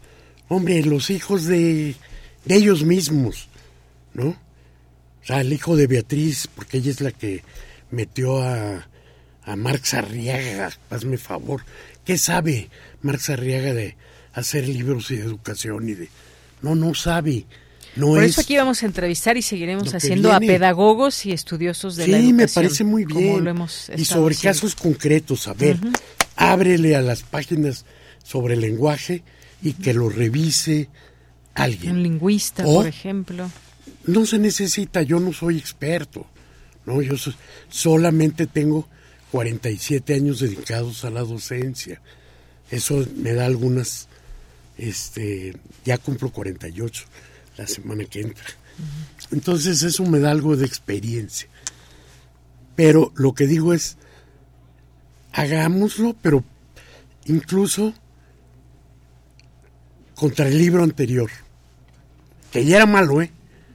Déjame decirte, ya eran malos esos libros. Eran mejor los libros de los años 60 que los libros de los 2000. Entonces, no, no voy a defender, ni me interesa, ni perdí privilegios, nada. Quiero que les vaya bien a los niños de México. Yo, fíjate, Sí. yo en lo particular en matemáticas tengo ganas de que nos platiquen porque digo, yo no sé por qué, pero yo nunca le tomé amor a las matemáticas. Lo siento por todos mis amigos matemáticos o todo lo que nos están escuchando, pero yo digo, a lo mejor no me habrán enseñado bien o qué será. ¿Por qué de repente hay muchos que le, le agarramos tirria a las matemáticas? No debería ser así. Pues no, debería ser, yo creo que desde la enseñanza Están se nos debe abrir ese abanico de oportunidades Están de las matemáticas. Y sin embargo, a pesar de eso, y a pesar de la falta de, de apoyos, lo acabamos de ver otra vez, mexicanos que no tuvieron ningún apoyo, eh, que se les retiraron apoyos que, que tenían, fueron a las Olimpiadas centroamericanas y regresaron con el oro. Fueron Sí, de otras a Japón casos que hay que reconocer. y regresaron con medallas. Entonces, vamos, hay capacidad para las matemáticas. Tenemos matemáticos muy notables. Y no se vale que echemos a perder todo, que no seamos capaces ni siquiera de entender nosotros mismos que el número es una abstracción, ¿sí? Y que no por reducirlo a, como dicen, te lo voy a decir con peras y con manzanas, pues no todo puede ser con peras y con manzanas, ¿no? Oye, pero ya en la prepa le tomé amor al álgebra, ¿eh? He de decirlo. Yo te voy a decir que yo era hábil y me gustaban las matemáticas, pero siempre hubo cosas que me gustaban más. Y ni modo, y el cine era una de ellas. El cine, afortunadamente yo estudiaba economía y afortunadamente un día me enteré de que había escuela de cine en la UNAM y dije, haré lo que sea necesario para llegar ahí. Y dejé una vida que vislumbraba triste trabajando en, en este como economista a lo que ha hecho la gran felicidad de mi vida. ¿Sí? Pues sí, seguir nuestro gusto. Y bueno, en el cine hay ahora algo que está pasando que nos debe poner, hacer poner atención a todos, aunque pase en Hollywood. Y es la huelga de los sindicatos. La huelga de los sindicatos, primero de guionistas y después de actores de cine, es algo que nos debe importar a todos. Porque contra los que la quieren reducir a un neoludismo, la huelga de los actores y guionistas va a definir muchas cosas del futuro. ¿Sí? Y si no nos ponemos abusados, este mundo se vuelve peor de lo que ya es. ¿Sí? Este, creo que se llamaba Ned Ludd, un hombre que en el siglo XVIII este, reventó las, las máquinas que habían introducido en el taller textil en el que trabajaba. Y entonces unos años después, ya en el 19, hubo unos movimientos obreros muy fuertes y tremendos que rompían las máquinas, justamente. Pero no las rompían como este quieren hacer creer también. No era un movimiento retrógrado en contra de la llegada de las máquinas. Era un movimiento en defensa de sus derechos como trabajadores. Llega una, una empresa que es una de las cosas que a veces no nos damos cuenta. Hace unos 15 años, ya no me acuerdo y no voy a dar datos exactos, pero el gobernador de Aguascalientes presumió que iba a llevar a Aguascalientes una tremenda inversión de 30 mil millones de dólares. X, te digo, todos mis datos pueden ser falsos, se parecen a los otros datos, pero los este se recibió con bombo y platillo. Iban a poner una fábrica de coches que competiría con las que están en Coahuila y en, en este en Cuautitlán y demás para la exportación nos exentaron impuestos y durante un par de años estuvieron laborando en la construcción de esto para que al final de, de cuentas cuando se inauguró era una fábrica tan automatizada que contrató a 18 trabajadores. Entonces, claro que tenemos que estar listos con ese tipo de cosas. Y la inteligencia artificial está lejana a sustituirnos. Está lejana, todavía tiene que ser programada por alguien y todavía está tiene lejana, que ser... pero es real. Pero es real que para muchas cosas ya está ahí. Y los robots industriales ya están ahí. Y, pero es algo que debería de alegrarnos. Y debería de alegrarnos si la sociedad estuviera organizada bien para recibir eso. No puede ser que le metas el manual de, de guion de Sidfield a una máquina y le metas algunos datos y la pongas a hacer churros. Eso sí es. Y pues eso es terrible, porque sí, sí los va a hacer y los va a hacer mal. Eso es lo que no, no está vas a encontrar a alguien que, este, una inteligencia artificial ahorita que haga un poema como Piedra del Sol o que haga sonetos como los No, de Shakespeare. pero si tú le pides a GPT o GPT que te haga un poema, te lo hace y, y mi pregunta es, ¿es original? Y le preguntas, ¿y si te dice que es original? Y, Y- es original. no, Digo, ni- lo pongo entre comillas. Ni es original, ni es bueno. Sí, yo ya vi las pinturas, este, pinta como Picasso. Se podrá parecer a algo, pero no es este, Sí, no sí. es. Entonces creo que hay que apoyar la huelga de, de los trabajadores del cine. Hay que apoyarla sobre todo en frente de, de déspotas como este cuate de Disney que dijo ya vendrán cuando se empiece a vencer la hipoteca, ¿no? Mm. De la huelga de guionistas. Hay que apoyar a la niñera, a Fran de Drescher, que todos vimos. Claro. Que ahora es quien, quien lidera a los, a los actores. Y pues la mayor parte de los grandes actores están apoyando esa huelga.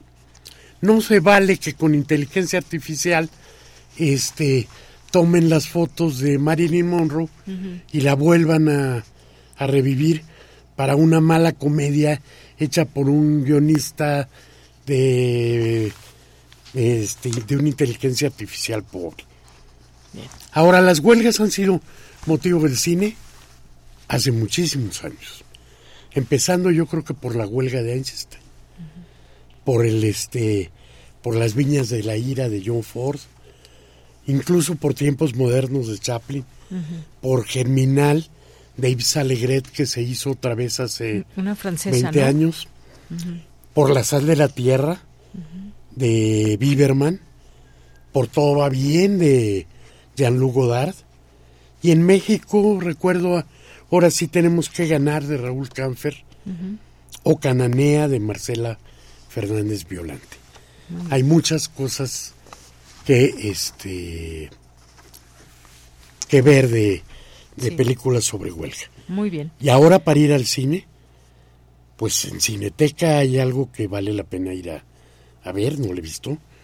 Es Apocalipsis Now, mm, una restauración de ahora sí completa la última versión del propio Francis Ford Coppola, la que ya considera el corte final de 2019. O Vicenta B. de Carlos Lechuga, este, una película de Cuba, Francia Estados Unidos, sobre una santera que ve a su hijo este, irse de Cuba y lo que le pasa por ahí.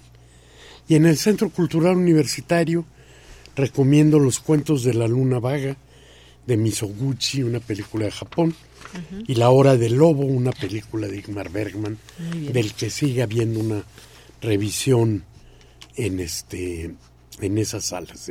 Perfecto. Pues muchas gracias, Carlos. Gracias por las recomendaciones. Gracias aquí por, por los temas. Y nos escuchamos el siguiente jueves. Y claro que sí. Siete, ocho, nueve, creo que es diez. Bueno, con esto llegamos al final de esta sección y nos vamos ahora a Cultura con Tamara Quiros. Cultura RU. ¿Qué tal, Deyanira? Como siempre es un gusto saludarles a través de estas frecuencias universitarias. Esta tarde les tengo información de una exposición colectiva que se encuentra en el Museo Universitario del Chopo. Se trata de Belleza y Felicidad, Arte y Literatura Salvaje en el Baires de los 90. Esta muestra reúne una selección de títulos de las distintas épocas de belleza y felicidad que fue creada en 1998 en el Buenos Aires postdictadura, donde las jóvenes artistas y poetas Fernanda Laguna y Cecilia Pavón decidieron crear un proyecto de autoedición libre de las grandes exigencias del mercado editorial. Imaginaron juntas una colección que pusiera por delante la diversión y el gozo y que les permitiera escribir y publicar en el mismo día influenciadas por la literatura de cordel brasileña, que consiste en plaquetes escritos en verso, impresos de manera austera y vendidos a bajo costo, crearon belleza y felicidad. El sello se estrenaría con la publicación por entregas de El mendigo chupapijas, una novela en formato fanzine de Pablo Pérez. Un año después, Fernanda y Cecilia fundaron el espacio independiente Belleza y Felicidad en el barrio de Almagro, en Buenos Aires, en lo que originalmente era una farmacia y su nombre es un homenaje al artista queer de Londres y el glam argentino Sergio Delof, a quien Fernanda y Cecilia llamaban el King of Beauty and Happiness. Y derivado de esta exposición, el sábado 5 de agosto se llevará a cabo el taller especial Escribe por la mañana, imprime por la tarde, como parte de las actividades de esta exposición, la cual apela a la inmediatez propia de la autopublicación y establece una postura frente a los procesos y tiempos del mercado editorial. En este taller, los asistentes conceptualizarán, maquetarán e imprimirán un fanzine literario de distribución libre. Para saber más detalles de este taller, conversamos con Fernanda Laguna, artista, escritora, curadora, editora y gestora cultural. Fernanda, nos interesa dar difusión al taller especial Escribe por la mañana, imprime por la tarde, que se impartirá el sábado 5 de agosto. Me gustaría, Fernanda, que nos platicaras sobre este taller, pero sobre todo que nos brindaras el contexto de lo que es belleza y felicidad, de cómo surgió y de cómo sigue en estos tiempos en esta parte de la autopublicación y de la publicación independiente. Bueno, Belleza y Felicidad nació en 1999, lo iniciamos con Cecilia Pavón, que es poeta, yo en ese momento era artista visual y poeta también, pero como menos poeta que ella. La idea era tener un espacio, en ese momento había todos espacios, espacios institucionales en Buenos Aires, y entonces era tener un espacio como alternativo que para la gente que, digamos, que artistas que recién empezaban o artistas que no tenían espacio para exponer. Entonces, bueno, eh, iniciamos así, iniciamos con una editorial que se llama Belleza y Felicidad, que era una editorial en fotocopias. Entonces, eh, algunos eran una página doblada el libro. Entonces, como pensábamos en repensar la idea del libro como ese objeto que uno lo hace y que por ahí se imprime dos años después. Entonces, como que lo nuestro era, escribíamos a la mañana, eh, editábamos mediodía y a la tarde ya estaba publicado. Eh, entonces eso generó como una estética de escribir mucho lo que pasaba en el día o en el momento y publicarlo. Era como previo a las redes sociales, así que funcionaba como una especie de blog la editorial. Respecto a esto, ¿cómo ha sido tu experiencia con este proyecto, sobre todo abriendo espacio a artistas emergentes de diferentes eh, disciplinas? Fue increíble, porque aparte del primer día ya todo el mundo, nosotros nunca hacíamos una agenda de un año de, de, exposiciones, porque siempre pensábamos que podía aparecer el genio artístico como un artista genial que necesitaba exponer ya. Entonces siempre teníamos huecos en la agenda donde era como muy dinámica la agenda. Y bueno, y en lo personal a mí me, me cambió la vida en el sentido de, de, poder trabajar eh, con otros, ¿no? Con, con, los artistas, porque siempre las curaciones las hacíamos con los artistas y fue como el comienzo de un trabajo colectivo que después se, se potenció mucho más en mi vida. Ahorita en el Museo Universitario del Chopo está esta exposición Belleza y Felicidad y hay un diálogo con las editoriales independientes de la Ciudad de México, también con la colección de fanzines de, de este museo y también con esta otra forma de publicar a través de, de plaquettes. Me gustaría que nos platicaras cómo vas a, a fusionar esta experiencia tuya con belleza y felicidad en el taller que se impartirá el sábado. Sí, sí, sí. Bueno, en la muestra también está el proyecto del colectivo de artistas Belleza y Felicidad Fiorito, que es un colectivo que eh, acciona en el territorio, digamos, en un barrio muy precario y la idea era como, bueno, como eh, tener una oferta de, de exposiciones, de arte, en un lugar donde el arte por ahí está pensado como un lujo y como volverlo como algo popular. Y con respecto al taller, bueno, lo vamos a, a trabajar con Andrea Belarucci y bueno, vamos a hacer como un desafío, que es empezar de cero un fanzine y tenerlo para la tarde y hacer la presentación del fanzine, como hacer todo el recorrido desde lo creativo digamos, desde, desde el momento en de que, digamos, se decide qué se va a, a publicar al momento de la, de la colectivización de eso que se hace. Y la idea es que el fanzine, digamos, sea colectivo, el fanzine o edición, como también lo llamamos, que no sabemos tampoco cómo va a ser, no tenemos ni idea, eso lo vamos a todo resolver entre todos a través de charlas, debates, también eh, talleres. Este, va a ser como una mezcla de talleres y mucha charla con los participantes. Va a quedar algo interesante, seguro, y sobre todo algo único, ¿no? Y también vivir la experiencia de lo que es trabajar colectivamente, de crear colectivamente de pensar también en nuevas formas de editar que puedan transformar el contexto en el que vivimos cada uno. Y, y, justo hablando de ese contexto, Fernanda, haciendo esta comparación, ¿no? De este 2023, donde ahora pues la tecnología también está muy a la mano en comparación a los 90, ¿no? Porque te tocó pues vivir una época diferente en donde, ya lo decías, ¿no? Solamente había estos otros dos proyectos independientes. Sí, no, bueno, el cambio es muy grande, sobre todo por la, la popularización de lo que es la poesía antes como que estábamos acostumbrando, acostumbradas y acostumbrados a que el poeta era como una especie de genio que tenía una capacidad especial sobre los otros y como que el poeta eh, tenía un renombre.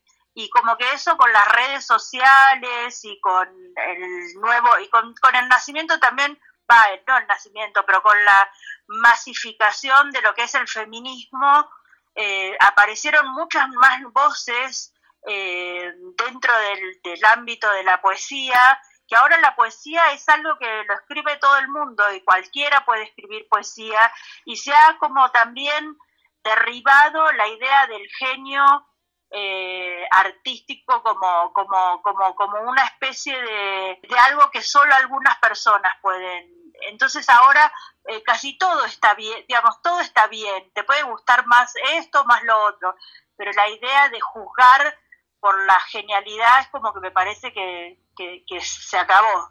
Fernanda, pues te agradezco tu tiempo, tus palabras. Vamos a dar difusión a este taller para que nuestro auditorio conozca más de lo que, bueno, van a realizar, que pues sí, como bien menciona, será único. Y que también conozcan eh, lo, lo, que has realizado con belleza y felicidad a través de la exposición del Museo Universitario del Chopo. De verdad, gracias. Bueno, muchas gracias a vos, ¿eh? Muchas gracias. Que estés muy bien. Chao.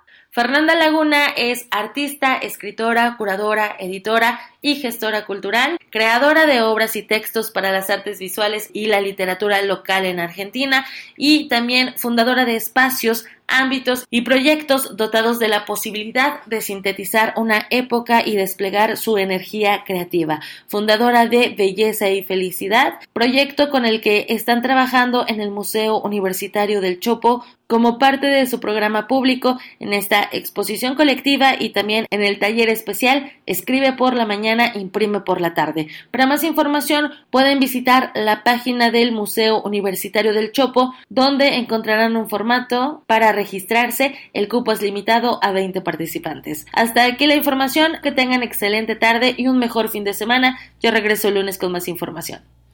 Y nosotros nos escuchamos mañana en punto de la una de la tarde para cerrar juntos la semana. Tendremos corriente alterna, una nueva investigación que nos darán a conocer en este espacio, además de toda la información que le vamos a, a proponer como todos los días. Y nos despedimos con esta nota que estoy leyendo. Amparo Abarca ordena juez analizar si otorgan prisión preventiva oficiosa.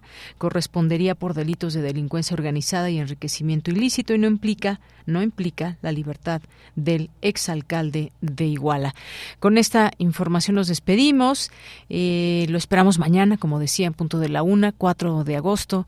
Y gracias aquí a Denis en la producción, a Iván Martínez en las redes sociales, a Arturo González en los controles técnicos, a Enrique Pacheco en la continuidad. Y aquí en los micrófonos se despide con todo gusto, con todo cariño de ustedes, de Yanira Morán. Hasta mañana. Radio UNAM presentó Prisma RU. Una mirada universitaria sobre los acontecimientos actuales. Prisma RU. Relatamos al mundo.